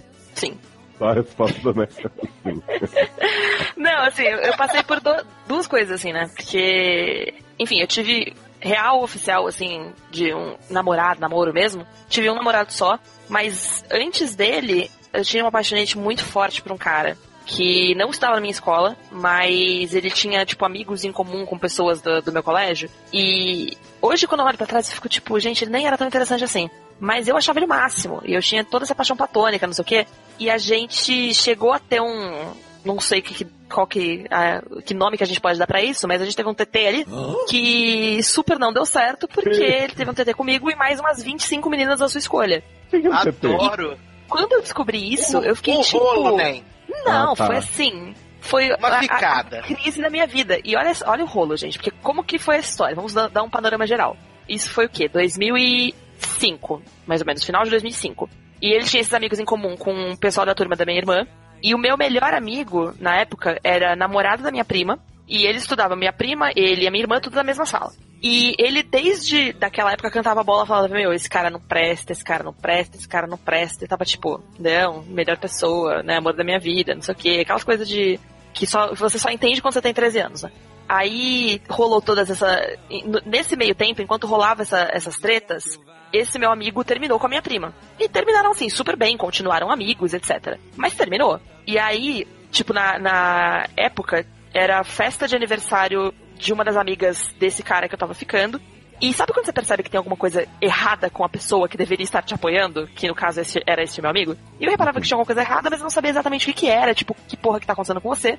E aí estourou tudo nessa festa, deu tudo errado. Eu fui pra casa. No dia seguinte, descobri que ele tinha. Eu não, nunca fiquei sabendo da história completa. Mas no dia seguinte, na segunda-feira seguinte, ele me aparece com. Esse meu amigo me aparece com um olho roxo. E eu fiquei tipo, que merda que aconteceu? E ele nunca me contou, foi pro túmulo com essa história, não sei, não foi pro túmulo porque eu acho que ele tá vivo. Mas assim, nunca me contou essa história. Pula para, né, isso foi o final de 2005, começa 2006. E aí passou uns meses depois disso, eu comecei a perceber que as coisas estavam muito diferentes. E passou um tempo, ele, ficou, ele virou pra mim e falou que tava apaixonado por mim. E aí eu fiquei tipo, Tanana, Né? E aí vem aquela, aquela coisa óbvia que, que aparentemente todo mundo sabia, menos eu, que é o clássico, né? Por que, que vocês acham que Maite Passos é tão burra em amor plus size, gente? Porque eu sou estúpida. E aí eu fiquei. e aí eu descobri isso. E aí você começa a reparar na pessoa com os outros olhos, né? E aí no final das contas a gente acabou começando a ficar, e a gente começou a namorar, e eu fiquei cinco anos com ele. E aí quando a gente terminou, que foi quando eu já tava na faculdade, que ainda era adolescente, né? Porque eu tava com 18 pra 19 anos, pra mim ainda é adolescente essa merda. Foi assim, pior dor da minha vida. Achei que eu nunca mais fosse gostar de ninguém, que eu fosse amar ele pra sempre, não sei o que, que, né, puta, que, que merda que eu fiz, e não sei o que. Depois você vai entender, e isso é uma coisa que eu acho que você aprende com o tempo, assim, não é nenhuma questão de idade, porque isso de- depende muito de relacionamento pra relacionamento, mas acho que, a gente começa a perceber que, tipo, quando. que todos os amores que a gente vive, todas as paixonites que a gente vive são pra sempre, só que nem todas elas duram. Então acho que foi uma, uma coisa dos meus maiores aprendizados. Que bonito, né, Leózio? Bonitinho. Real. É. Ah, Larissa sempre, né, gente? Achei muito bonitinho, real oficial, gente. então aí, meu ex, Renato, se você estiver me ouvindo, eu vou te amar pra sempre, só não gosto mais de você. Gente, Ah, que horror! se ele não Afilandou. estiver, se ele não estiver no túmulo nessa que ela não tem certeza. Não, gente, eu espero que não. Exatamente. Espero que não. A última vez que eu fiquei sabendo, ele tava noivo. Então, assim, Olha. eu eu imagino que agora ele morre- esteja morreu para a casado, sociedade, né? É, morreu pra mim, né? Não, sacanagem. Mas a, a gente fica ressentido por muito tempo, né? Quando você sobe, quando você sofre essas decepções amorosas, é normal a gente ficar mega ressentido. Acontece com todo mundo, gente. Tá tudo bem você ficar, tipo, odeio todo mundo, odeio meu ex, não sei o quê. Só que passa. Eu te garanto que alguma hora passa. Ah, isso é verdade, isso é bem verdade. Uma das melhores amigas que eu tenho hoje em dia, tipo, eu converso várias paradas com ela, foi a, a menina que eu namorei com ela quase um ano, né? Foi uns 11 meses. E, tipo, quando a gente terminou, a gente se afastou real, de nem conversar e coisa e tal. Mas aí, conforme o tempo foi passando, a gente voltou a se falar e coisa e tal. Hoje é uma das pessoas mais próximas, assim, que eu tenho pra, pra às vezes trocar ideia e coisa e tal. É bem, bem interessante isso. E vem cá, gente. A gente falou da verborragia, fala complicado e tal. Eu queria saber o seguinte: gírias, expressões que vocês usaram e que se envergonham, ou coisas que vocês se envergonham que possam ser faladas aqui, né? Que não vão mexer fundo na ferida. Além do meu MSN. época tão bonita. Além do seu e-mail maravilhoso, que é usado até hoje pra conversar com a sua editora. Adoro. Ai, gente, deixa eu pensar aqui. Cara, eu fico pensando que a maioria das gírias e paradas assim. Que, que eu pego quando eu ouço, né? Às vezes com um grupo de amigos, assim. Tipo, quando eu comecei a. a- é, não, tipo, viado. Uhum. Eu comecei a. Viado. Você, vocês falam viado o tempo todo. Tipo, você, Amanda, Érica, né? Os meninos, tem Luciano. viado entrou na minha vida e eu, tipo, falo viado. Outro dia eu quase chamei minha mãe de viado. Né? Quem nunca? Eu chamo, minha, eu chamo minha mãe de cachorra. Gente do céu. Ela me liga e eu atendo. Fala, cachorra. Ela, tipo, ô menina, tem mais respeito? Eu fico, eu pra quê? Tipo, tudo que eu, que eu pego de gíria, eu pego das pessoas que eu ando próximo. E eu confesso que eu não me lembro muita coisa de, de, de gíria de quando eu era jovem, mas quando a gente, a gente deve ter sido jovem na mesma época, tipo, a, menos a Larissa, que a Larissa é um pouco mais nova que a gente. Mas, o que, que, era gíria, sei lá, eu não, 2000, consigo lem- 2000? é, eu não consigo lembrar de, tipo, gírias específicas, assim, que são muito vergonhosas. Porque. Olha, os adolescentes aqui de Brasília, eles comunicam de uma maneira muito peculiar, e eu provavelmente fui um deles. Então, assim, o que eu ouço eles falarem hoje, que algumas coisas já eram da minha época, tipo, o brasileiro ele tem um tom de voz meio surfista, assim. Então é tipo assim, aí, velho, o show do Nath Roots hoje vai bombar, cara.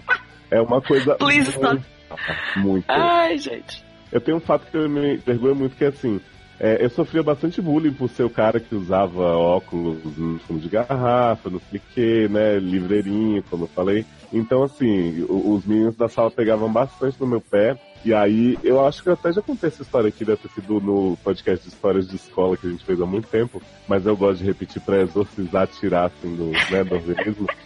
Dando um trabalho de química. E esses meninos não paravam de encher a porra do saco. Tipo assim, todos no fundo da sala fazendo, tipo, gestinhos e tipo, ai, meio zoando, assim.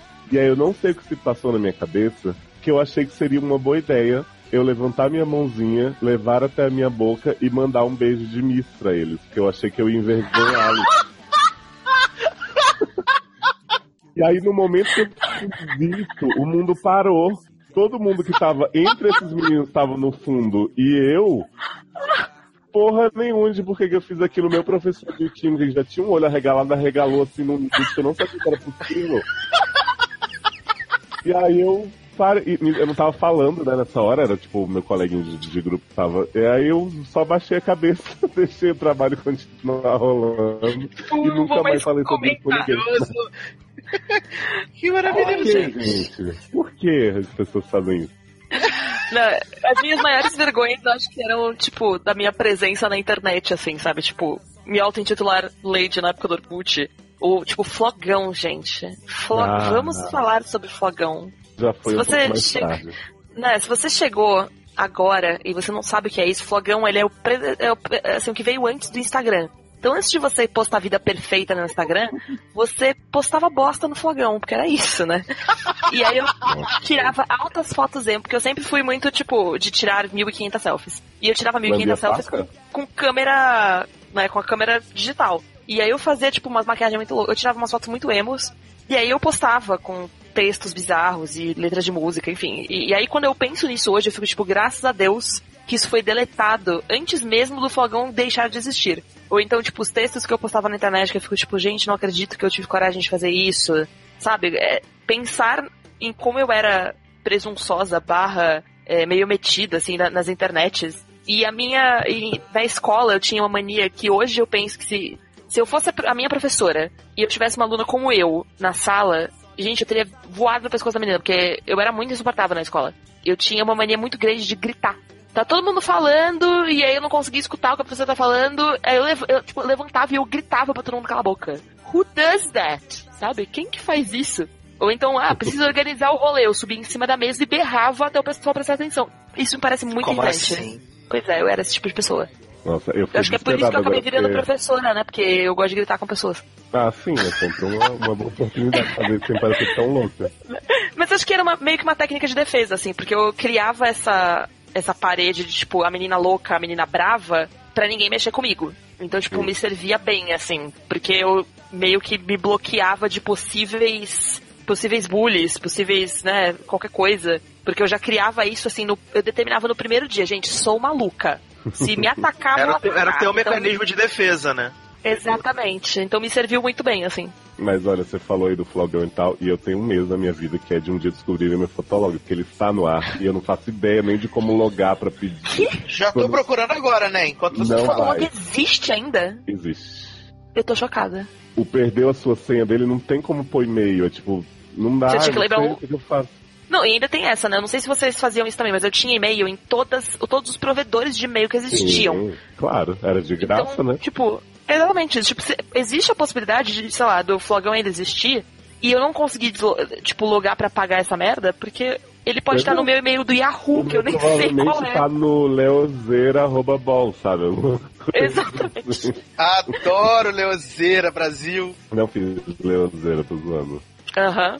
Sabe, Aí vou jogar tem- aqui Leozeira em algum canto, vou achar. Para, sabe? Se, se conserva as suas vergonhas. Você tem alguma coisa pra contar pra nós? Mas, gente, já explanei minhas vergonhas todas aqui. Minhas cachaças, minha vida, meu coração. Minhas cachaça, minha vida. Olha. Programa Não, assim, parte de, de, de ter paixonite, essas coisas assim, na, na- na- no ensino médio foi um pouco complicado, porque como eu fiz curso técnico, né, eu fiz eletrônica, na minha sala eram 42 meninos e duas meninas. Então, não, não tinha como, né? Caraca. É, era uma turma, era uma turma muito grande, né? E eram, e eram, e eram só poucas meninas. No colégio até tinha turma de meninas que eram o pessoal que fazia enfermagem, né? Que era a turma era cheia de meninas, mas tinha meio que aquela divisão, entendeu? As turmas não, não, não, não eram integradas, não se falavam, não tinham atividades que juntassem as pessoas. Mas eu me lembro que quando eu tava com uns quase 18 anos, eu conheci uma meninazinha na igreja que ela veio de Portugal pro Brasil morar com a tia dela aqui e eu achava ela uma graça. E aí, eu comecei a né, fazer aquela, dar aquela arrozada de leve. Ficava ali, arrozada.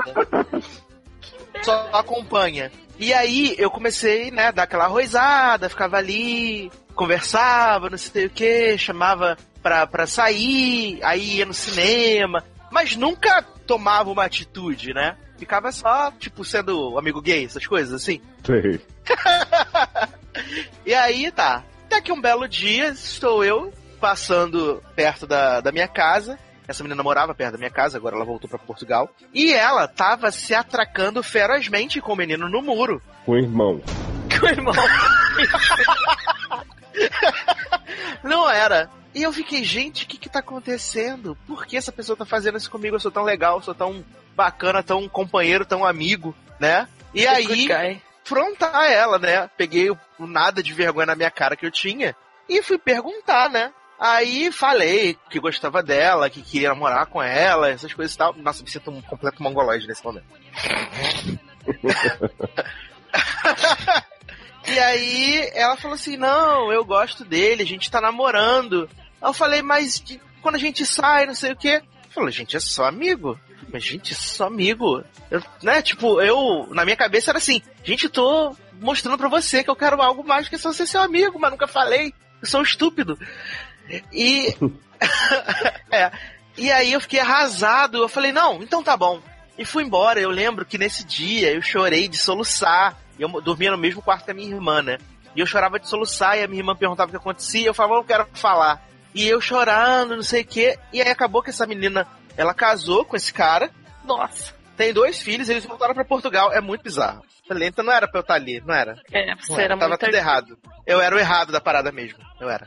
Não tinha o que fazer. Não, tava, tava escrito. Era, o destino dela era com ele. Mas É, a, a tudo. minha, a minha função era só pagar o cinema pra ela ir de graça, porque eu tenho esse costume, né? Eu faço, pago as coisas. Eu convido, se eu convido, eu pago, Paga lanche. né? Pago o lanche, né? Só que não sabia eu que estava entrando na bendita e temida friendzone, né? E aí ficando lá, uma barra. Eu tenho esse problema, né? Que eu tenho esse problema da, da coisa cíclica, né? Que eu, geralmente, eu fico amigo da pessoa, achando que eu posso dar uma desenrolada, e eu me fodo, porque eu fico preso na friendzone pra sempre. É. Gente, mas eu achei maravilhoso que você, tipo, cumpriu todos os pré-requisitos da friend zone.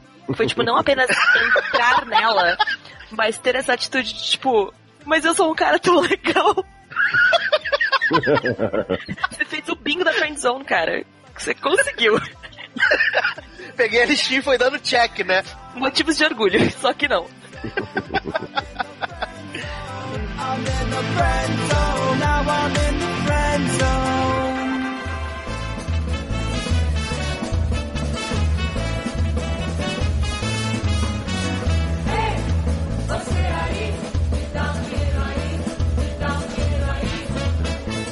Eu podia estar tá matando, eu podia estar tá roubando, mas estamos só aqui pedindo a sua ajuda para continuar produzindo. Quer ouvir cada vez mais podcasts sobre séries, filmes, tudo de mais aleatório da família CA? Dê aquela forcinha para manter os vícios do nosso elenco. Tem várias cotinhas e várias vantagens. padrim.com.br barra sede. Mas se você for buscar na busca do padrinho, tem que botar sede no ar. Um rugzinho cheio de gratidão na sua alma.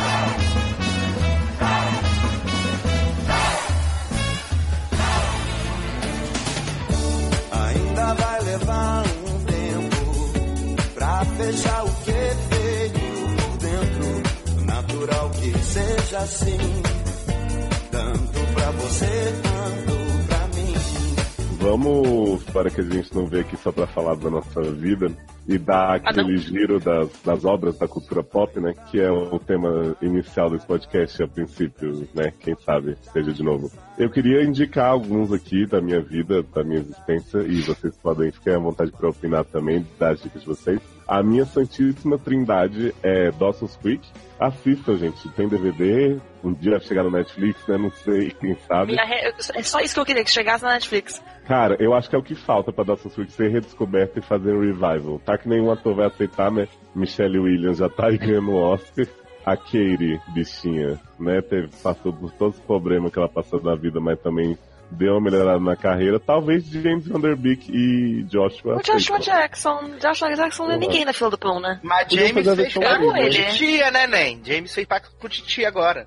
Ah, é verdade. Talvez ele engate seu sucesso aí absoluto. Agora vai. Aí outra série que, claro, né, Gilmore Girls, que é a série da minha vida, apesar do revival horroroso, que é uma série muito assim, que adolescente. não existiu. Isso. É tipo trilogia de Star Wars. Então, já tem um monte de podcast no seriador, vocês vão ouvir. Mas assim, é uma série que é metade adolescente, metade adulta, né? Então dá pra balancear bem. E Gilmore Girls é a série que eu acho que todos nós nos identificamos com Rory, né? Que era a menina certinha ali que. Eu odeio Depois- a Rory, cara. Para com isso! Você tá fazendo, você tá fazendo igual o Sasha que fala mal dos personagens que ele se identifica.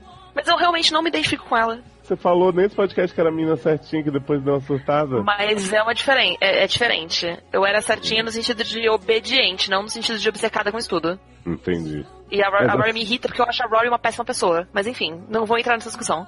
Ela é egoísta, Nen. Ela é um aliás, todo mundo naquela série são- só tem gente ruim, mas enfim. Respeito. Inclusive gosto da série, porém odeio todas as pessoas. Adoro. Menos a Suki. Não.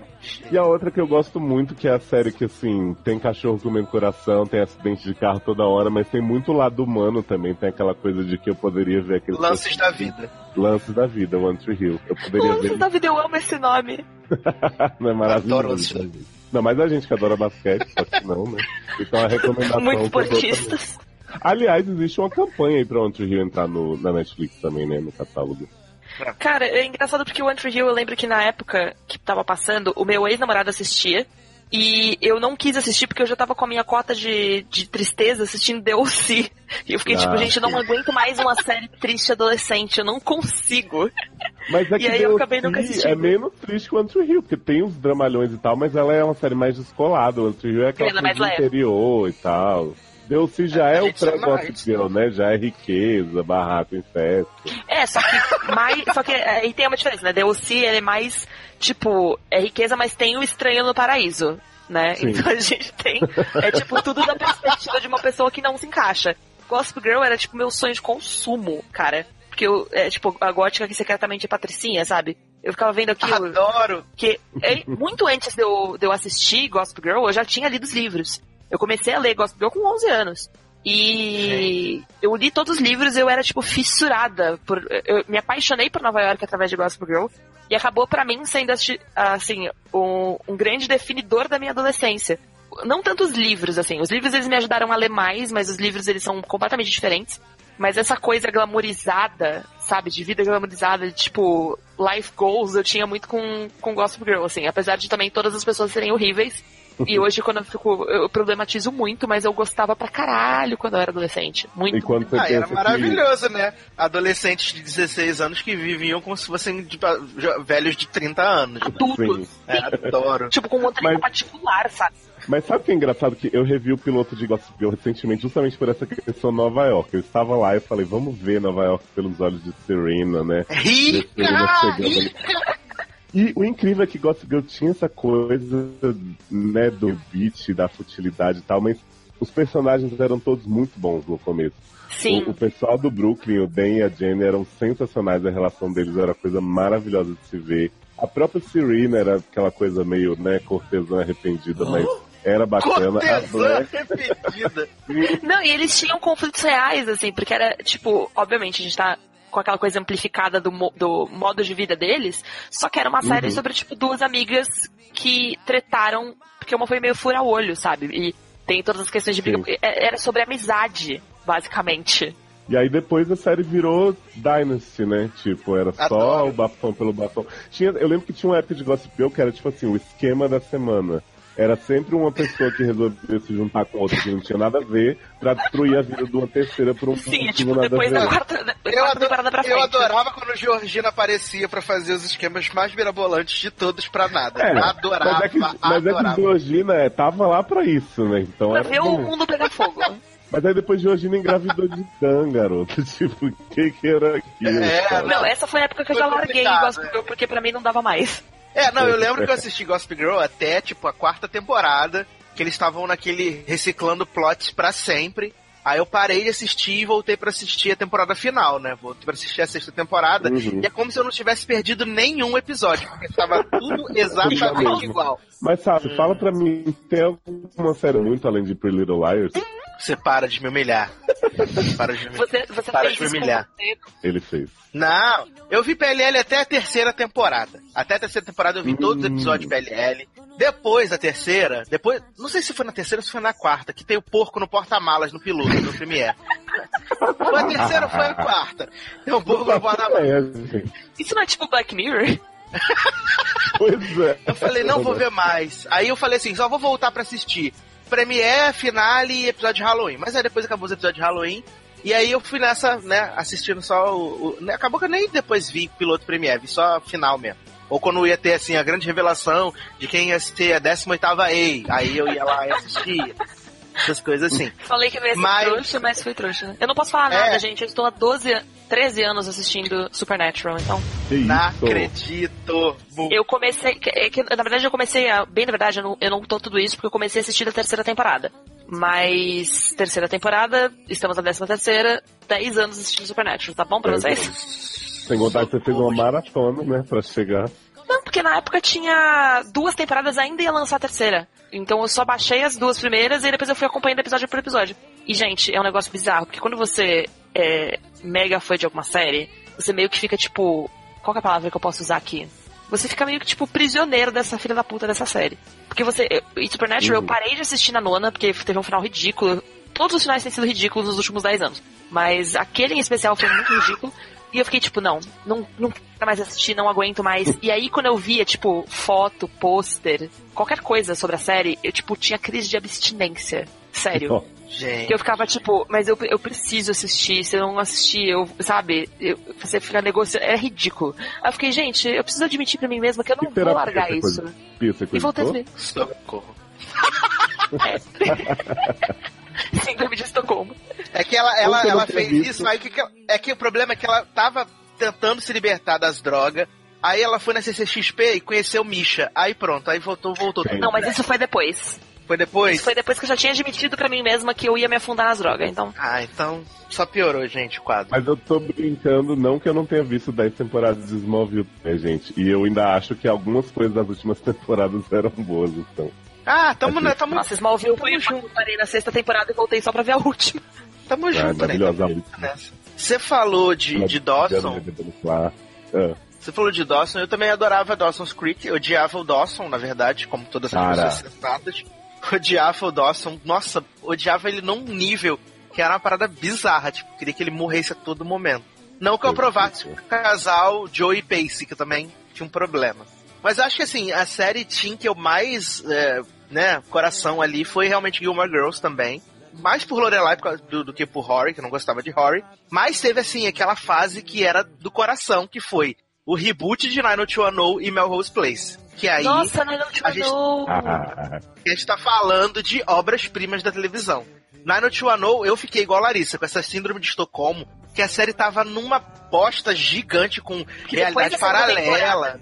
É, com realidade paralela, morto que voltava. Mas eu assisti até o final de, de Nine One E Melrose Place 2.0 é um concurso porque é maravilhosa, porque nada vai superar Ashley Simpson, grande talento da geração, entendeu? Grandes momentos de atuação, sempre com aquela cara de psicótica louca, maravilhosa. Saudades. Saudades profundas, assim. A Leoz até botou umas séries aqui na lista que, tipo, eu vi e, tipo, algumas eu gostei bastante, que foi Fake It, até, sei lá, temporada, que ficou sempre Carme egoísta, Carme egoísta, e M que não se decidia se ia pra sapataria, se não ia pra sapataria.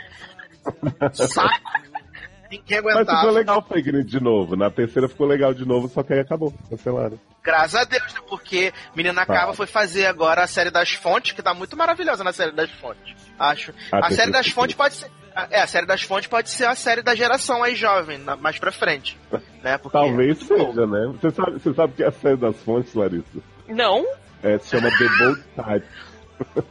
The Bold Type. Esse tipo que é maravilhosa, The Bold Type. É, tipo o Ugly, Ugly Betty das adolescentes, assim, são as meninas que trabalham na revista de moda. É bem, bem legalzinho. É misturado com o Diabo Veste Prada. E é maravilhosa, assim. Só tem 10 episódios da primeira temporada, Larissa, mas a gente super recomenda Sim. que você assista. Sete deles é repetindo a mesma história com a menina que se apaixona pela muçulmana que leva vibrador na mala e depois não pode voltar pro país. Mas tudo bem. É a história que eu mais odeio. E também, dessas aqui que você colocou na lista que são mais recentes, eu lembro de Pega na Mentira, né? Que a gente gostou, ou Trocadas na Rodô. Ou Trocadas pega na Rodô. mentira The Line Game, que é a Melrose Place dos jovens, né? Maravilhosa, sendo vilão. Tinha as gêmeas que umas passavam pela outra, se passando por umas, passando pela outra. Meu Um Deus. grande talento de Nina Dobrev genérica, né? Que é a Alexandra Champa. Essa série era boa demais, gente. Ah, era muito boa. E, e Awkward, que, tipo, nas primeiras temporadas era muito legal. Mas quando você passa o tempo e percebe que a Diana é uma babaca, né? Ela é uma babaca Uhum. bem egoísta, bem tosca, aí você pega um pouco de ranço. Mas no geral, eu gosto da série. Eu gosto da, da- dos estereótipos, gosto do, do, do menino Matt, gosto de Sadie, sempre falando You Welcome para as pessoas, adorava. Não, E- Awkward pra mim é perfeita nas duas primeiras temporadas. Depois ela vai decaindo, decaindo, ela chega num ponto que eu tava que nem Larissa do Supernet. Eu falava, porque Smallville eu não vi sofrendo. Eu dava uma parada aqui, mas Awkward eu falava assim, pelo amor de Deus, acaba mata. isso. Eu não aguento mais. E continuava vendo. Você lembra, né? Você lembra, né, Léo, que quando é, saiu aquela notícia que eles iam renovar pra sexta temporada, a gente falou assim, mas gente, não precisa. Já teve episódio final. tá ótimo esse encerramento, com as pessoas indo embora. Pois é. Mas no eu final, adorei. depois que fizeram, eu até acho bonitinho. É, sim. Eu adorei que tem Verônica Mars e Buffy aqui na lista, que foram duas séries que eu assisti depois de adulta, mas eu queria muito ter visto quando era mais nova, gente. Porque. E as duas eu vi pela indicação da mesma pessoa. Uma amiga minha que é, tipo, doida de, de umas séries mais antigas. Ela era, tipo, louca por essas séries e não tinha ninguém pra quem conversar. E ela ficou, tipo, amiga, você precisa assistir. E aí o Verônica Mars eu baixei tudo e assisti, tipo, três temporadas em menos de uma semana, porque eu fiquei fissurada. E eu virei, tipo, a doida de Verônica Mars, que é se rever, tipo, pelo menos uma vez por ano. E Buffy, eu comecei a assistir na Netflix, e aí no começo eu achava uma bosta, eu fiquei tipo, não acredito que eu estou assistindo isso.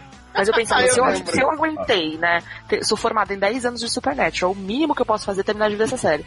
E aí eu vi até o final, e gente, eu- às vezes eu sofro sozinha no silêncio da noite, lembrando de momentos sofridos de Buffy, sabe? Essa, essa virou minha vida. Eu, eu não vi Buffy inteiro, tive essa fase também que você falou aí de achar muito ruim. Depois, eu acho que eu vi as duas últimas temporadas acompanhando assim tal, e achei bem legal. Mas eu, eu sinto muito, até uma vibe parecida das duas, você falou Buffy e Verônica Mars, até o Joss Whedon participa de Verônica Mars, ele é todo fãzinho e tal. Uhum. Porque eu acho que assim, foram as duas primeiras séries, entre várias aspas também adolescentes, que mostravam mulheres um pouco diferentes daquelas protagonistas santinhas ou que ficavam ali em função do homem. Tipo, claro, elas tinham relacionamentos e vários românticos, mas assim, era um negócio que eu acho que a maioria das séries que existe hoje, que tem mulher que vai, faz e vive a vida dela, não sei o que, é muito dado, principalmente a Buffy, que foi, né? E eu acho que Verônica Precursora, também deu uma. É, também deu uma levantada. É, e é legal porque elas não fazem isso da mesma forma. Porque as duas personagens, a Buffy e a, Verônica, e a Verônica, elas são duas personagens muito diferentes, né? De um lado você tem a, a Buffy, que é uma menina, assim, mega patricinha, que não é, assim, mega muito interessada em estudos. Tipo, é- o negócio dela é lutar porque ela nasceu pra isso, mas ela quer ser uma damezinha, assim. Ela tem uma vibe meio Gossip Girl lutando com vampiros. E a Verônica, por outro lado, ela é uma menina que ela amadurece a partir de vários traumas, né? Tem o trauma da morte da melhor amiga. Ela veio desse universo popular e ela foi excluída por causa da- depois da morte da melhor amiga. Ela navega, a maneira como a Verônica navega pelo universo do high school, né, do colegial ali, é uma coisa muito sombria até. Eu acho que é o, de todas as séries adolescentes que eu já assisti, eu já vi séries que tratavam de assuntos pesados, por exemplo, lá no 210, acho que na primeira temporada que tem a, acho que era a Adriana, que era doida da cocaína, né? Sofre overdose, assim. É, então assim, Aliás, ela, cena maravilhosa. A gente que a Não, amiga gente. liga pra ela, Naomi fala assim, You're dead to me. A mulher tá deitada assim na, na realmente vala, né? Não, e, e, tipo, toda morta. E aí era aquilo, tipo, eles trataram de um assunto pesado de uma maneira muito boa, mas o Verônica Mars eu acho que tem essa coisa pesada de não necessariamente estar tratando de um assunto pesado, mas tinha sempre aquela aura pesada ali e tratar o colegial não como uma fase feliz, mas como uma fase de bosta que você é obrigado a passar por ela. Isso pra mim é uma foi um refresco assim no, É que- é que nos tons de Mars, adolescentes. Ela não necessariamente estava sempre mostrando a, a coisa ruim, mas isso estava na personalidade dela, assim. Tudo aquilo que ela Sim. viveu refletia nos diálogos, em tudo que ela fazia. E, o fato exemplo, dela isso- ser uma, uma adolescente que investigava crimes, né? Tipo, ela, você já parte do pressuposto da série de que as pessoas, tipo, ela investiga coisas que colocam todas as pessoas como potenciais agentes de, de causadores de mal, sabe? E de um mal real. Tipo, Uhum. qualquer pessoa pode ser filha da puta. E, tipo, outras séries que pegam, por exemplo, Nine Channel fez aí essa cena de droga e tal, é aquela coisa ali, causa no momento, e isso não tem Não reverbera. É, os personagens depois estão de boa, ah, tô aqui, superei, não sei o que, tô feliz. E sempre, assim. Então, eu acho que, que a diferença básica das duas séries é isso. Sim. Verdade. E a gente tem uma série recente aí, né, que a gente já fez um podcast também especialista, que é 13 Reasons Why, que é essa coisa também do Ah, peso pensei que era Glee. de ser adolescente. Não, porque até então, acho que a gente viveu uma era de série que tinha muito dessa coisa da futilidade, do vamos juntar um monte de casal aleatório aqui, eles se atacam, mas daqui a pouco eles são melhores amigos. E 13 Reasons não, ela marca que tudo que você faz reflete na vida de alguém. É, e é uma coisa mais realista, né? Que, é- de novo, que pra mim é o mesmo efeito que Verônica Mars tinha, assim, de você lidar com, com as coisas de uma perspectiva de, tipo, talvez não fique tudo bem, né? Pois é. Agora, nas mais levezinhas, eu gosto muito aí de Switch Dead Birth, né? Que também foi uma série super de inclusão. Como Sassi falou, trocadas no, no, Trocadas no nascimento. The Carrie Diaries, eu acho muito fofinha. Ah, eu adorava, Ah, fiquei também. muito triste quando foi cancelada. Pois é, era tão gostosa.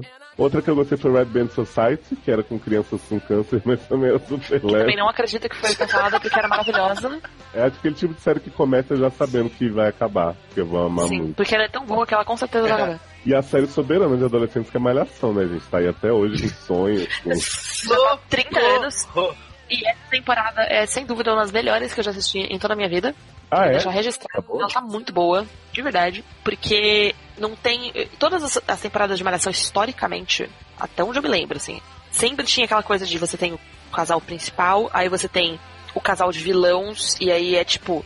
Armando plots ao longo, e por- né? Porque, Uhum. meu Deus, é muito difícil pra gente ficar junto e não sei o quê. E aí nesse meio a gente fala de algum tema polêmico da temporada, não sei o quê. Então sempre tinha essa coisa de tipo. É, sempre tinha aquela vibe de tipo, casal querendo ficar junto, pessoas tentando separar e alguma polêmica que está em, em alta naquele momento no público jovem. E essa temporada, eles cagaram pra isso. Tipo, gente, foda-se, não vai ter casal principal. O nosso casal principal são quatro amigas, cada uma com as suas peculiaridades ali de vida, que contra todas as possibilidades se juntam e criam um laço de amizade legal. E cada uma delas tem seus próprios relacionamentos, seus- suas próprias dificuldades, e elas estão ali navegando pela vida. E esses temas polêmicos aparecem? Aparecem, só que eles aparecem de uma forma mais natural. Não é aquela coisa de tipo. Que, eu- gente, um dos momentos mais marcantes da minha né? vida. É, vocês lembram da, daquela temporada que teve, que tinha o cantinho da fumaça, que eles estavam falando sobre cigarro? Não. Eu lembro disso, porque era uma temporada, eu tinha, sei lá, 10 anos, é, é uma temporada bem antiga, era com a Samara Felippo. Nossa, da Samara Filippo, É. eu lembro da época que ela pegou a AIDS, né, do touro. Então, mas era a mesma, era essa mesma temporada. Que isso, garoto? O touro nem tinha. da- tinha o cantinho da fumaça. O touro, o touro não tinha HIV. A Erika, que era a Samara Felipe, ela se envolvia com outro cara. É, e pegava depois de o algum outro cara. justamente eles continuarem juntos depois que ele soube. Ah, tá. Mas enfim, e aí tinha esse plot do cantinho da fumaça onde todo mundo se reunia pra fumar. E aí eles estavam falando sobre, tipo, perigos do cigarro da maneira mais escrota possível. Nossa, eu lembro muito disso. incrível, né? É, porque eu, lem eu lembro disso, porque todo o contexto de como eles apresentaram isso era, assim, muito absurdo. E, tipo, você não precisa ir muito longe pra ver pessoas fumando, sabe? Tipo, eu saía da escola e eu via adolescente fumando na frente da escola. Não tinha um cantinho da fumaça. Não existe isso. Não, e eu, eu tenho certeza, eu não vi aí a temporada, mas eu tenho certeza que, tipo, até uma semana antes dessa história começar, você nunca tinha visto nenhum personagem fumando. Aí, Exatamente. de repente, De repente tá todo mundo fumando. isso. Então, nessa temporada nova que tá aí no, no ar, que eu já esqueci qual que é o, o subtítulo da temporada, eles É, estão quatro fazendo amigos isso... e um É, viva de diferença, né?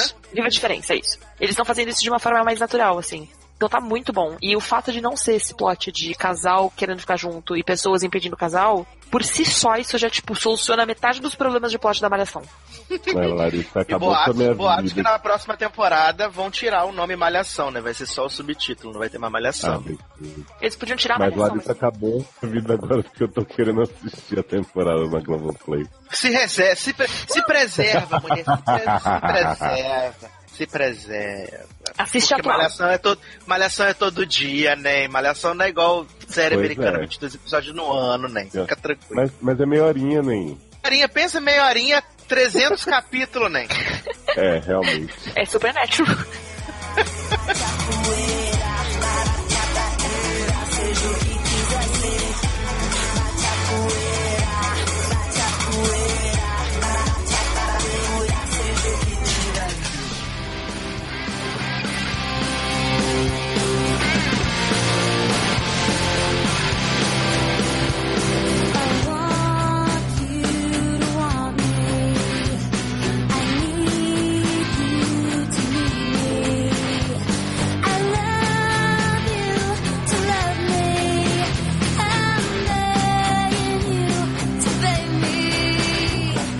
falar de livro adolescente que marcou muito. O que, que você tem, Larissa, assim, agora pensando do seu coração pra recomendar pras pessoas? Amor plus size.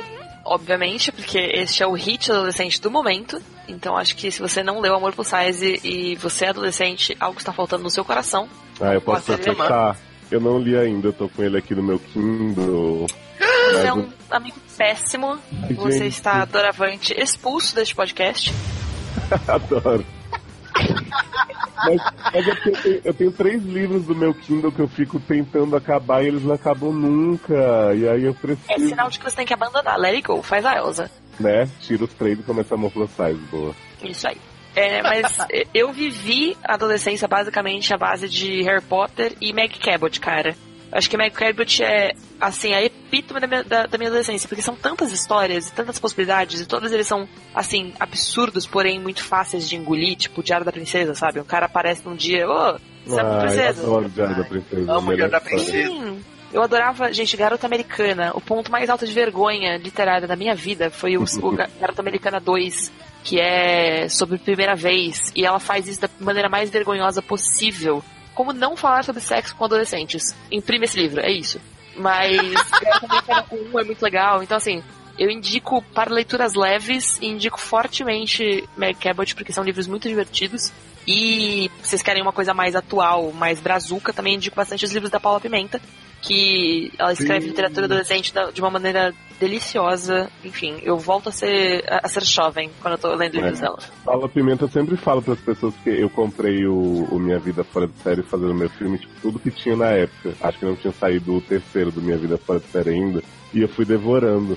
E aí eu chegava para as pessoas do meu trabalho assim, eu falava, Gente, Priscila terminou com o Rodrigo porque inventaram As pessoas ficavam assim, o que tá acontecendo, gente? A pessoa Eu tô tá com 13 quatro pra ler de aqui ainda. Tô sofrendo porque eu tô com medo de ler. Nossa, é, é- é- Eu não vi, não li o 4 ainda não, mas o 3 já é tão assim, me deixou Não, o. 3 ele partiu muito meu coração. O que me fode com o Paulo Rementa é que ela parte meu coração e aí ela passa três anos escrevendo o próximo livro. Eu fico tipo, Sim, sim. E aí ela faz os crossovers, né, entre as duas séries. E aí você Maravilhosos. fica querendo ler na ordem. Gente, E aí a segunda é coisa que me tipo fode é que, tipo, o, quando saiu. Porque minha história com o Paulo Pimenta foi: eu comprei fazendo meu filme 1 e 2 em 2010. E aí eu li depois o terceiro, e aí quando saiu o quarto, que foi em 2012, eu já sabia que aquele quarto ia ser o último. E aí eu li, né? Enfim, é um dos meus livros preferidos da vida. E o Minha Vida Fora de Série, que eu estou acompanhando desde 2011, já são aí seis anos com Minha Vida Fora de Série, tá? Desde que saiu o primeiro, ele já tá na quarta temporada e eu- essa provavelmente não é a última. Então, quer dizer, ainda vai ter mais uma dose de sofrimento. A gente ainda vai Não tô Priscila com 30 anos, né? 200 gatos dentro de casa. 25 fuinha, sei lá o que mais que ela vai ter. Adoro. Você, Sasha? Eu também peguei bastante essa coisa do Harry Potter, né? De, de acompanhar Harry Potter.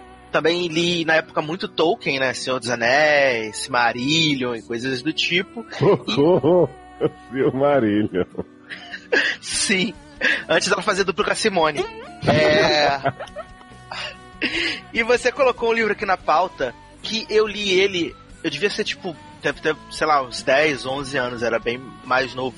Que é o Depois daquela viagem.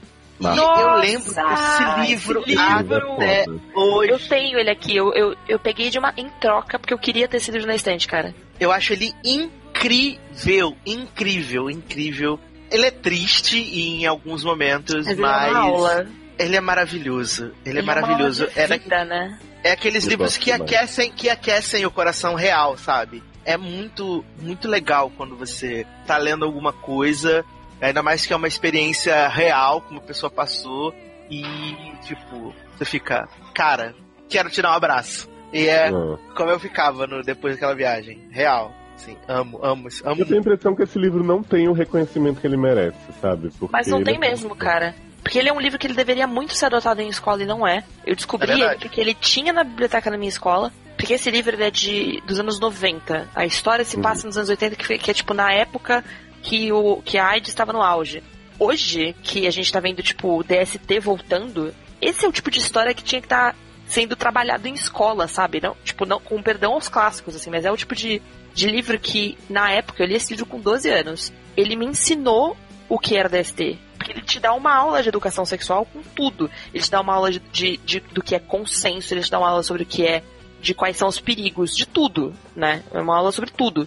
E você não vê as pessoas falando sobre ele, é impressionante. Pois é. É verdade. É verdade. Só nós, velho. O, o livro que. Eu sei que é clichêzaço, mas o livro que eu diria que é da minha vida, assim, mesmo sendo bem recente e que trata de adolescência, porque eu me identifico muito é as vantagens de ser invisível.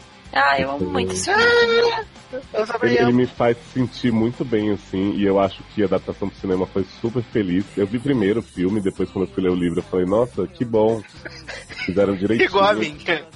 E, e, cara, eu amo os três personagens, assim, o Logan Lerman, ele, ele, tipo, sei lá, eu me vejo muito nele nessa coisa. Eu não fui abusado, mas nessa parte de observar muito e do que ele fala mesmo, né, da, de ser um wallflower, um adereço ali, um cenário que tá ali mesmo, que tá formulando os pensamentos dele, eu acho, acho tocante mesmo essa história. Eu recomendo sempre pra todo mundo. Eu dou esse livro de presente pra muita gente quando eu tenho a chance, porque eu realmente quero espalhar o máximo possível, mesmo ele já sendo super popular. Sim, sim, sim, sim. É, ele é, é muito fofo. Eu tenho ele aqui em casa, né? Até Darlan que me deu de, de presente foi o, o, livro. Eu acho ele maravilhoso. Assim como eu ganhei quando eu fui fazer a cabine, essas coisas, foi o A Culpa é das Estrelas. E, tipo, o que eu chorei vendo o filme, eu chorei lendo o livro arrasado, jogado no chão, né? Falei, gente, que tá É, esse eu li antes e eu quase morri, então no filme eu não morri. É, eu não me emocionei nada com o, com o filme, mas com o livro eu chorei a beça. Pois é. Nossa, eu fiquei muito arrasado. eu e eu gosto gosto bastante do, do Clube de Geografia, né? Que tem o filme também. E o livro Só é vi o filme que bonito. você me, você, você me passou. O filme é legal, mas ele- o livro é bem melhor, como quase sempre costuma ser, né? Que é a história de os gays que marcam o encontro, bem sem- sem saber quem é o outro.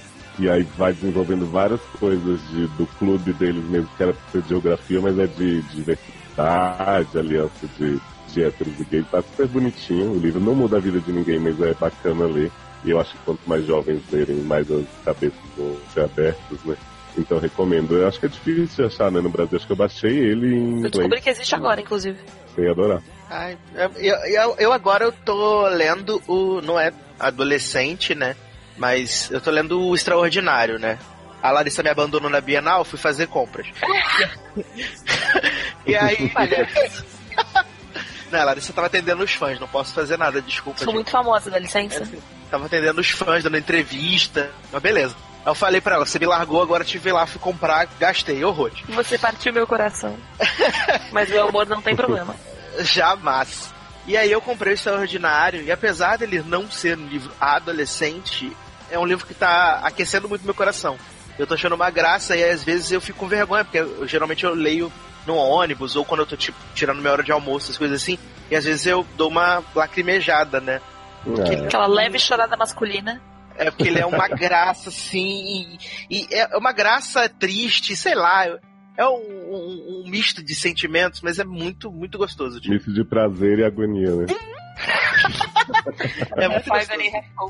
Mas olha, é, me redimindo pelo Amor Plus Size que eu não li ainda, eu queria indicar a trilogia Coração da Magia, que foi quando eu Olha conheci aí. Larissa como autora, que tem uma história aí de Malena, né, que passa por uma barra que, que pode ser magia, pode ser dupla personalidade, aquele, né, que começa a criar transtorno psiquiátrico pra Meu Deus, o maluco, uma feiticeira. Mas que assim, é super envolvente. Acho acho que a Larissa faz um. Puxando o saco aqui, hein? Acho que ela faz um trabalho muito bom de, de pôr diferentes vozes pros personagens. Assim, eu lendo, eu consigo imaginar direitinho como cada um fala e, e eu acho muito positivo em leitura, porque convenhamos, né? Tem livro que às vezes a gente vê, é tipo, o autor é todos os personagens, assim, você vê o jeito que ele fala em tudo, e eu acho que você consegue, Larissa, fazer essa distinção entre as pessoas. Você mergulha um pouquinho mais fundo em personagem, isso eu percebi bastante dessa série. Emocionada aqui. Ah, Gente, não paguei por esse merchan, tá? Queria deixar bem claro. até porque ia pagar, ia pagar pelo amor plus size, né? Que é o atual. Mas leiam, gente, leiam tudo isso que a gente falou que vale muito a pena. E vamos tentar, né, antes que a gente passe a madrugada aqui, falar dos filmes também. Bota na lista aí e vai vendo, porque tem muita coisa aqui que eu listei, imagino que os meninos tenham mais coisa pra falar. Então, o Clube dos Cinco é o básico, né? Não tem como começar a sua vida sem ter visto. Ser adolescente sem ele. É, clube do, digo Clube dos Cinco e curtindo a vida doidado. Curtindo a vida doidada. Mas é que eu acho que o Clube dos Cinco é mais dramático. Curtindo a vida é mais azoeirinho. É, sim, tô falando um negócio mais, mais good vibe, mais pra cima, entendeu? Sim. Tipo, anos 80, é, o ritmo é mais lento mesmo, gente. Se prepara. Eu coloco meus sobrinhos pra ver filmes dos anos 80, eles ficam tipo, aham, e aí?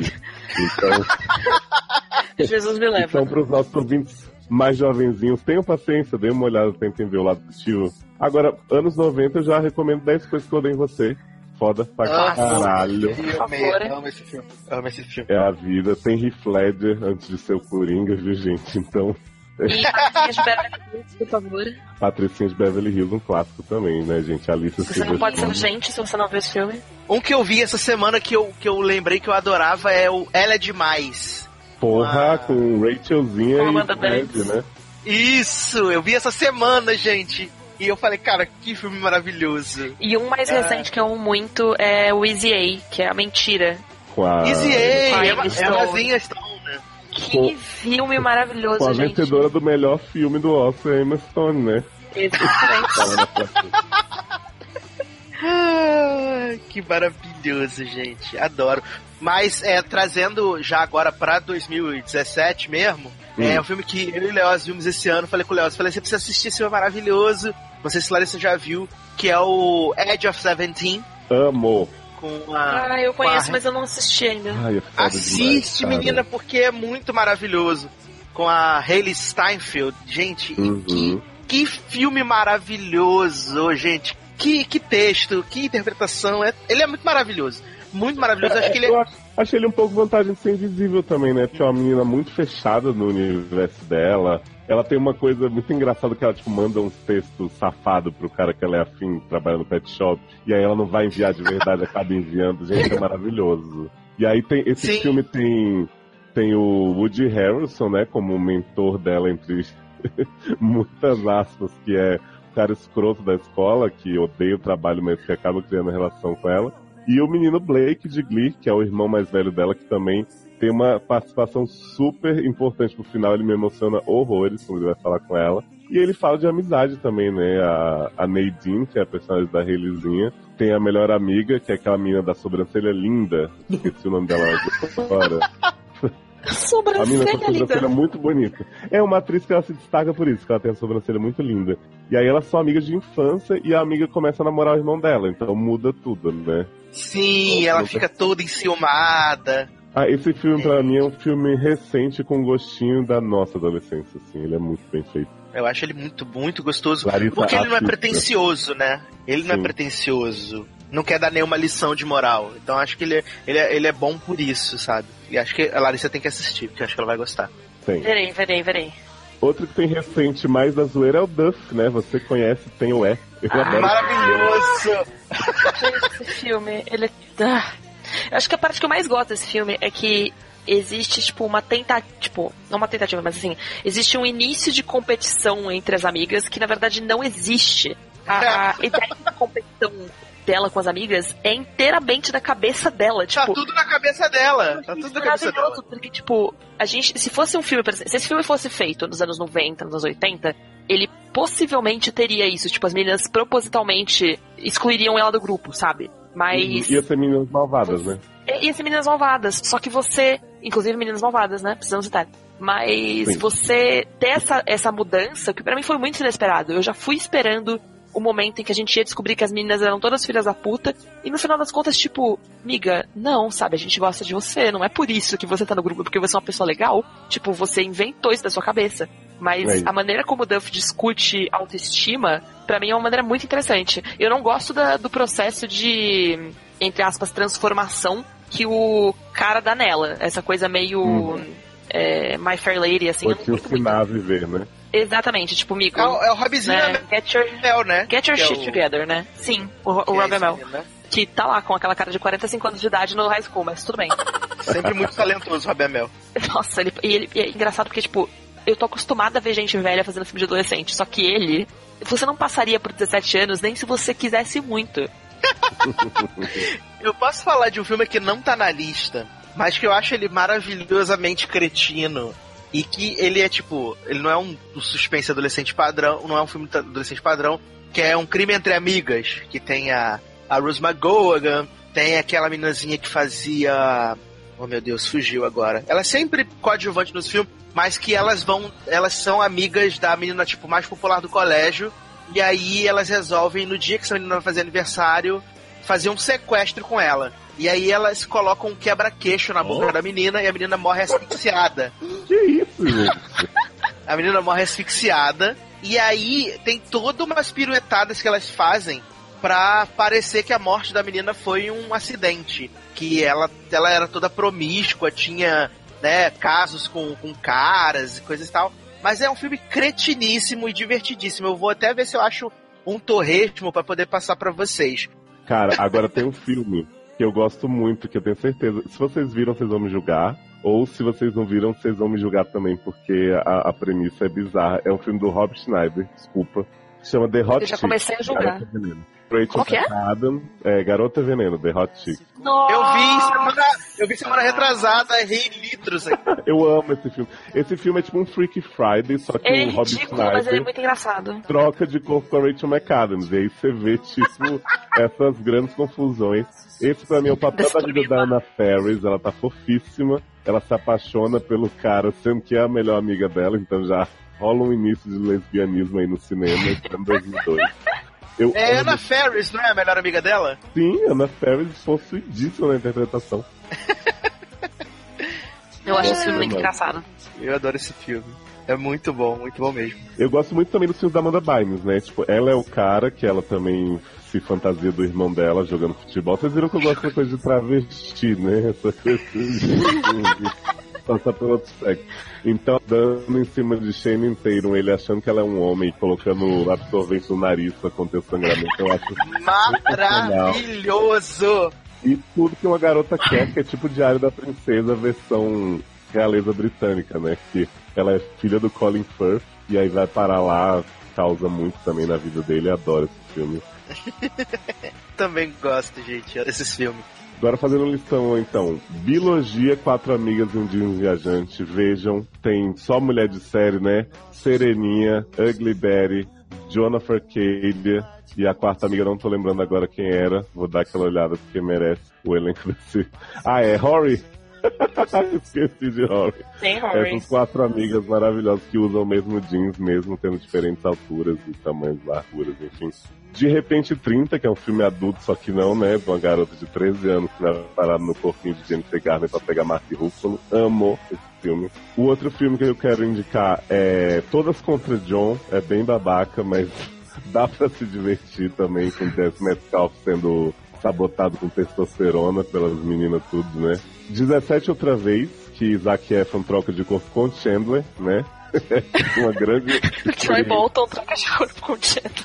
E um que Sassi me indicou recente também, que é tá no Netflix, é original, na verdade, né? Que é As Excluídas, de Outcast, com galerinha aí do... Amo esse filme, que ele é muito maravilhoso, muito engraçado. E tem uma das atrizes assim que eu acho mais divertidas da- atualmente, que é a Eden Sher, né? Que é a Sud the Middle. Então é muito engraçado esse filme. Esse Sim. filme é muito. Ele, ele, ele, ele é, ele é sem noção, mas ele é muito engraçado, essa é a verdade. A Jenna, né, de Awkward, que tem aquele, aqueles files de todos os alunos do colégio, cara, é muito engraçado isso. Ah, gente, vejam, é, é a popularidade reversa, né? O reinado dos netos, essa coisa que pessoas que fazem cosplay de Game of Thrones estão dominando o mundo e sendo mais populares do que as pessoas que jamais sonharam em ser. Não, E rapidinho, rapidinho, eu sei que a gente já tá terminando, mas você falou de popularidade, esqueci! Popular! Série! né? Nossa, a série que fez Glee nascer, né? Só que sem música. Exatamente. Duas temporadas, assim, final inacabado, mas é muito maravilhosa, muito maravilhosa. Titi acertou muito em Popular. Adorava Mary Shelley, que aliás tá em American Horror Story Cult, né? Maravilhoso. É isso. Meninas Malvadas, por favor, porque Por favor. né, é basicamente a minha religião. Nossa, vocês citaram todos, cara. Eu gosto muito também da. o Diário da Princesa, porque a gente já falou disso, né? Mas enfim, o Diário da Princesa também é um clássico. É, eu tô olhando a minha estante de DVDs agora pra ver se eu consigo lembrar de mais alguma coisa. Mas eu acho que é basicamente isso. A Nova Nunca Cinderela. fui. A Nova Cinderela. Ó, Gente, Drill, nunca fui filme beijado e Nova Cinderela. A nova. Cinderela é com a Selena? Com a Hilary Não, Duff. garoto. Você toma vergonha na Ah, porque, cara. de- tem uma porque depois tem um com a, com, a, com, a, com a Selena também, que é a nova Cinderela também. Não é, não.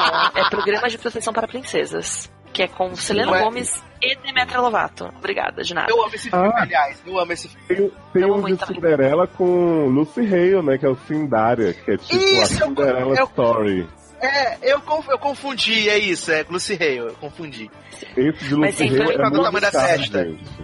Pra mim, todos os filmes de Hilary Duff, gente, porque ela foi a grande musa da minha adolescência, ainda é a grande musa da minha vida. E a Nova Cinderela foi um filme que eu assisti toda semana durante pelo menos uns dois anos. E é um dos meus filmes preferidos até hoje, eu amo muito. E tem Chad Michael Murray, que é um motivo para viver, basicamente. É, então, é- é- foi isso que me fez não gostar tanto desse filme, da Hilary. Sério? Não gosto de Chad Michael, tenho uma aflição. Taran. Tá muito difícil conviver com você, Leonardo. Mas eu gosto muito do daquele filme da Hilary Duff que o pai dela é Mr. Big. Paixão de aluguel. Isso, Ah, acho então, eu, eu gosto da Hilary Duff, aquele filme que ela vai pra escola de artes. É o. Na trilha da fama. Percebam que eu sou uma enciclopédia. Não é? Larissa, quero agradecer muito você ter aceito esse convite. Essa pauta não poderia existir sem você. Desde que eu tô planejando esse podcast tem bastante tempo, tá? Você sabe que eu falei, tem que ter Larissa aqui. Então, muito obrigado. Ah, obrigada por vocês terem me convi- me convidado. Adoro fazer essas viagens de volta à adolescência. Estamos sempre aqui quando vocês me quiserem de volta. Olha aí, viu, gente? Pode comentar também pra pressionar a Larissa. Manda no Twitter dela, olha, se você não participar desse ar, a gente vai atrás de você. E fala, fala dos livros, a gente falou um pouquinho, mas sempre bom dizer o que, que você tá preparando, o que, que já tá rolando que o pessoal pode ir atrás. Ei, gente, eu estou neste momento escrevendo fanfic, porque eu entrei numa crise nervosa ali. Com, é, isso é real, assim, eu entrei numa crise com todas as coisas que eu estava escrevendo, e aí eu parei tudo pra escrever fanfic. mas sou autora de vários livros voltados para o público adolescente. Alguns deles vocês podem achar no Watchpad. Tem todas as minhas vergonhas de escritora lá, todos os meus livros antigos estão lá. E nas livrarias vocês podem encontrar o Princesa G Power, que foi lançado agora na Bienal do Rio, que é releitura de contos de fadas com personagens gordas. E Amor Plus Size, que é a história da minha adolescência, só que com um final feliz onde uma pessoa fica rica. Então, se vocês quiserem procurar, tem um canal no YouTube também, tem, tô no Twitter, tô no Facebook, estão em todos os lugares, é só jogar a Larissa Siriane no Google e a gente se vê. Tá no padrinho também, pra vocês incentivarem a Larissa Gente, me dá dinheiro. a escrever. Me dá dinheiro. Eu fiz o- a, página, a capa do meu, da- do meu Facebook agora, tipo, compra meus livros. E aí embaixo, não, sério, gente, compra mesmo. Não, A eu vi, próxima, adorei. Me dá dinheiro no padrinho. Não, sério, gente, me dá dinheiro mesmo.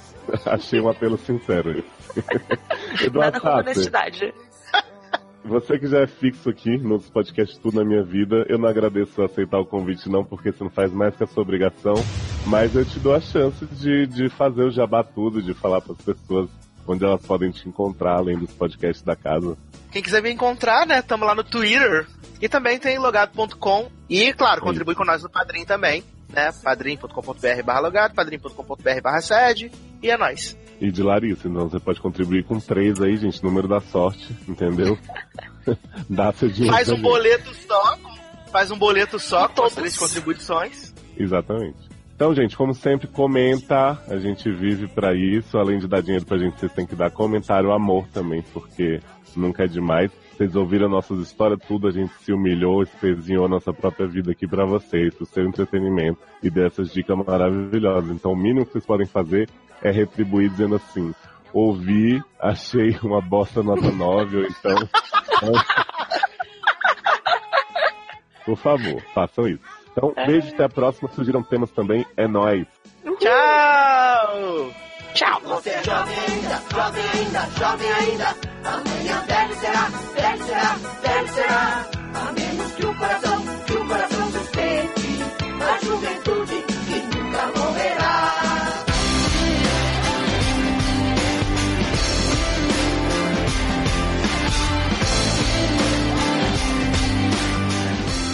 Oi, Lari. Olá, tudo bem?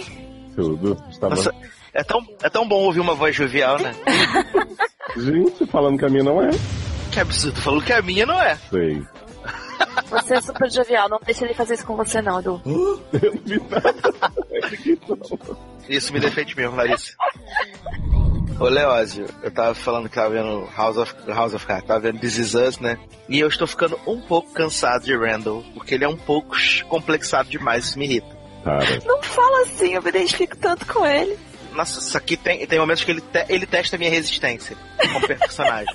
Que dó, assim? tipo, eu acho o Little, eu acho o, o Little Randall fofo, mas quando a gente vê o, o Randall adulto, às vezes ele me irrita.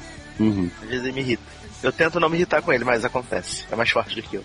isso é parte da vida, tá? Às vezes você gosta das pessoas, mas as pessoas. te- Isso tem acontecido muito na minha vida. As, Né? pessoas me, as pessoas me irritarem.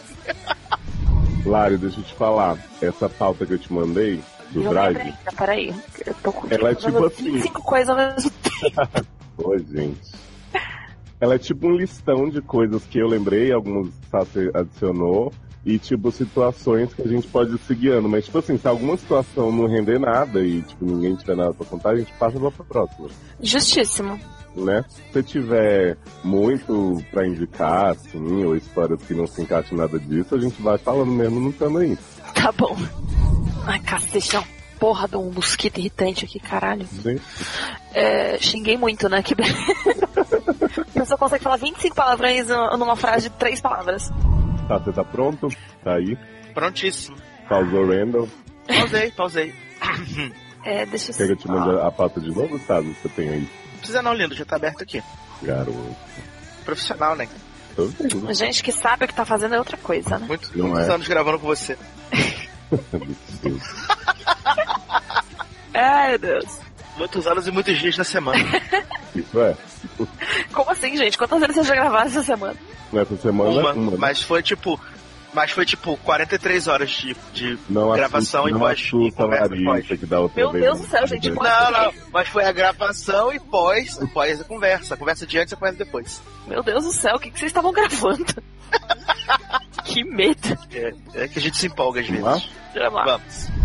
Eu tenho um problema. Oi, tá me ouvindo? Tamo? Vamos. Ah, tá, obrigado. Eu, já, vou, já tô anotando aqui quanto coisas, gente já para futuros cast, então, histórias de bêbados já terão que Não sei se Larissa vai, vai entrar também no negócio, mas. É que todas as minhas histórias de Ah. bêbado, na verdade, começaram depois dos 18, né? É tipo trilogia de, de Star Trek, né? De Star Wars. Eu tô muito louco agora. Eu acho que eu tô under the influence, igual Sasha já. Não, o Chuck Bass morreu, ressuscitou pra morrer de novo. Isso. Chuck Bass ou Charles Bass, né? O Bart Bass, sei lá o nome dele. Bart Bass, Bart Bass. Eu, Nossa, eu hoje era tô Bart Bass, sim. Eu estou passando no momento o link pra vocês verem a capa, que às vezes vocês lembram vendo a capa, né? Mas eu, eu, acho eu horrível. aqui. Eu fiquei bem surpreso de você falar de Rose McGowan como se fosse a mais famosa, sendo que tem a Rebecca Guerra no filme também, né? E Julie Benz. É porque, é porque a Rose, ela é mais famosa no meu coração porque eu assisti oito temporadas de Charme. Entendi. Então por isso que ela é mais, mais famosa no meu coração. eu passei, tipo, a amar muito profundamente a, a Anne Hathaway, né? Ah, sim, ele recebe maravilhoso. Nossa, muito, amava muito, muito. Larissa já morrendo. Larissa, Nossa, fala gente, eu alguns estou, filmes. eu, eu tô super dormindo aqui, vocês não têm noção. Eu acordei, era seis e meia da manhã, tá? Queria compartilhar Ai, isso. Hoje eu Mas outros filmes que eu poderia falar, continuo vocês já falaram, gostando gente. dela, entendeu? Aquela, que não sei o que, que fala que as pessoas... Gente, sabe, você tá em outra frequência. Ah, continuo gostando dela demais. Alô? É porque falhou pra mim, eu achei que tava falhando tudo. Aí eu fiquei quieto pra não. Entendeu? Ah, tá. Não, é porque eu acho que você ainda tava falando da Anne Hathaway, só que aí travou um bom tempo, aí eu comecei a falar... E aí voltou agora, assim. Isso. Ah, tá. Então você quer que eu repita? Você que sabe, Larissa tá, tá despencando, eu acho. Eu tô bem, bem morta. Então tá. Vamos fazer um listão assim. Alô? Fazer um listão? Então É, você fazer- corta vou- essa vou- parte. Vou só falar os nomes, assim, pra galera anotar. Vamos lá. Aliás, ouçam lá nosso podcast com a participação de Leózio e de Erika Ribeiro, onde estamos falando sobre Thor, Ragnarok, esse filme maravilhoso. O que foi isso? sobre Thor Ragnarok. a música do filme. É... Eu acho que não é bem assim, mas tudo bem.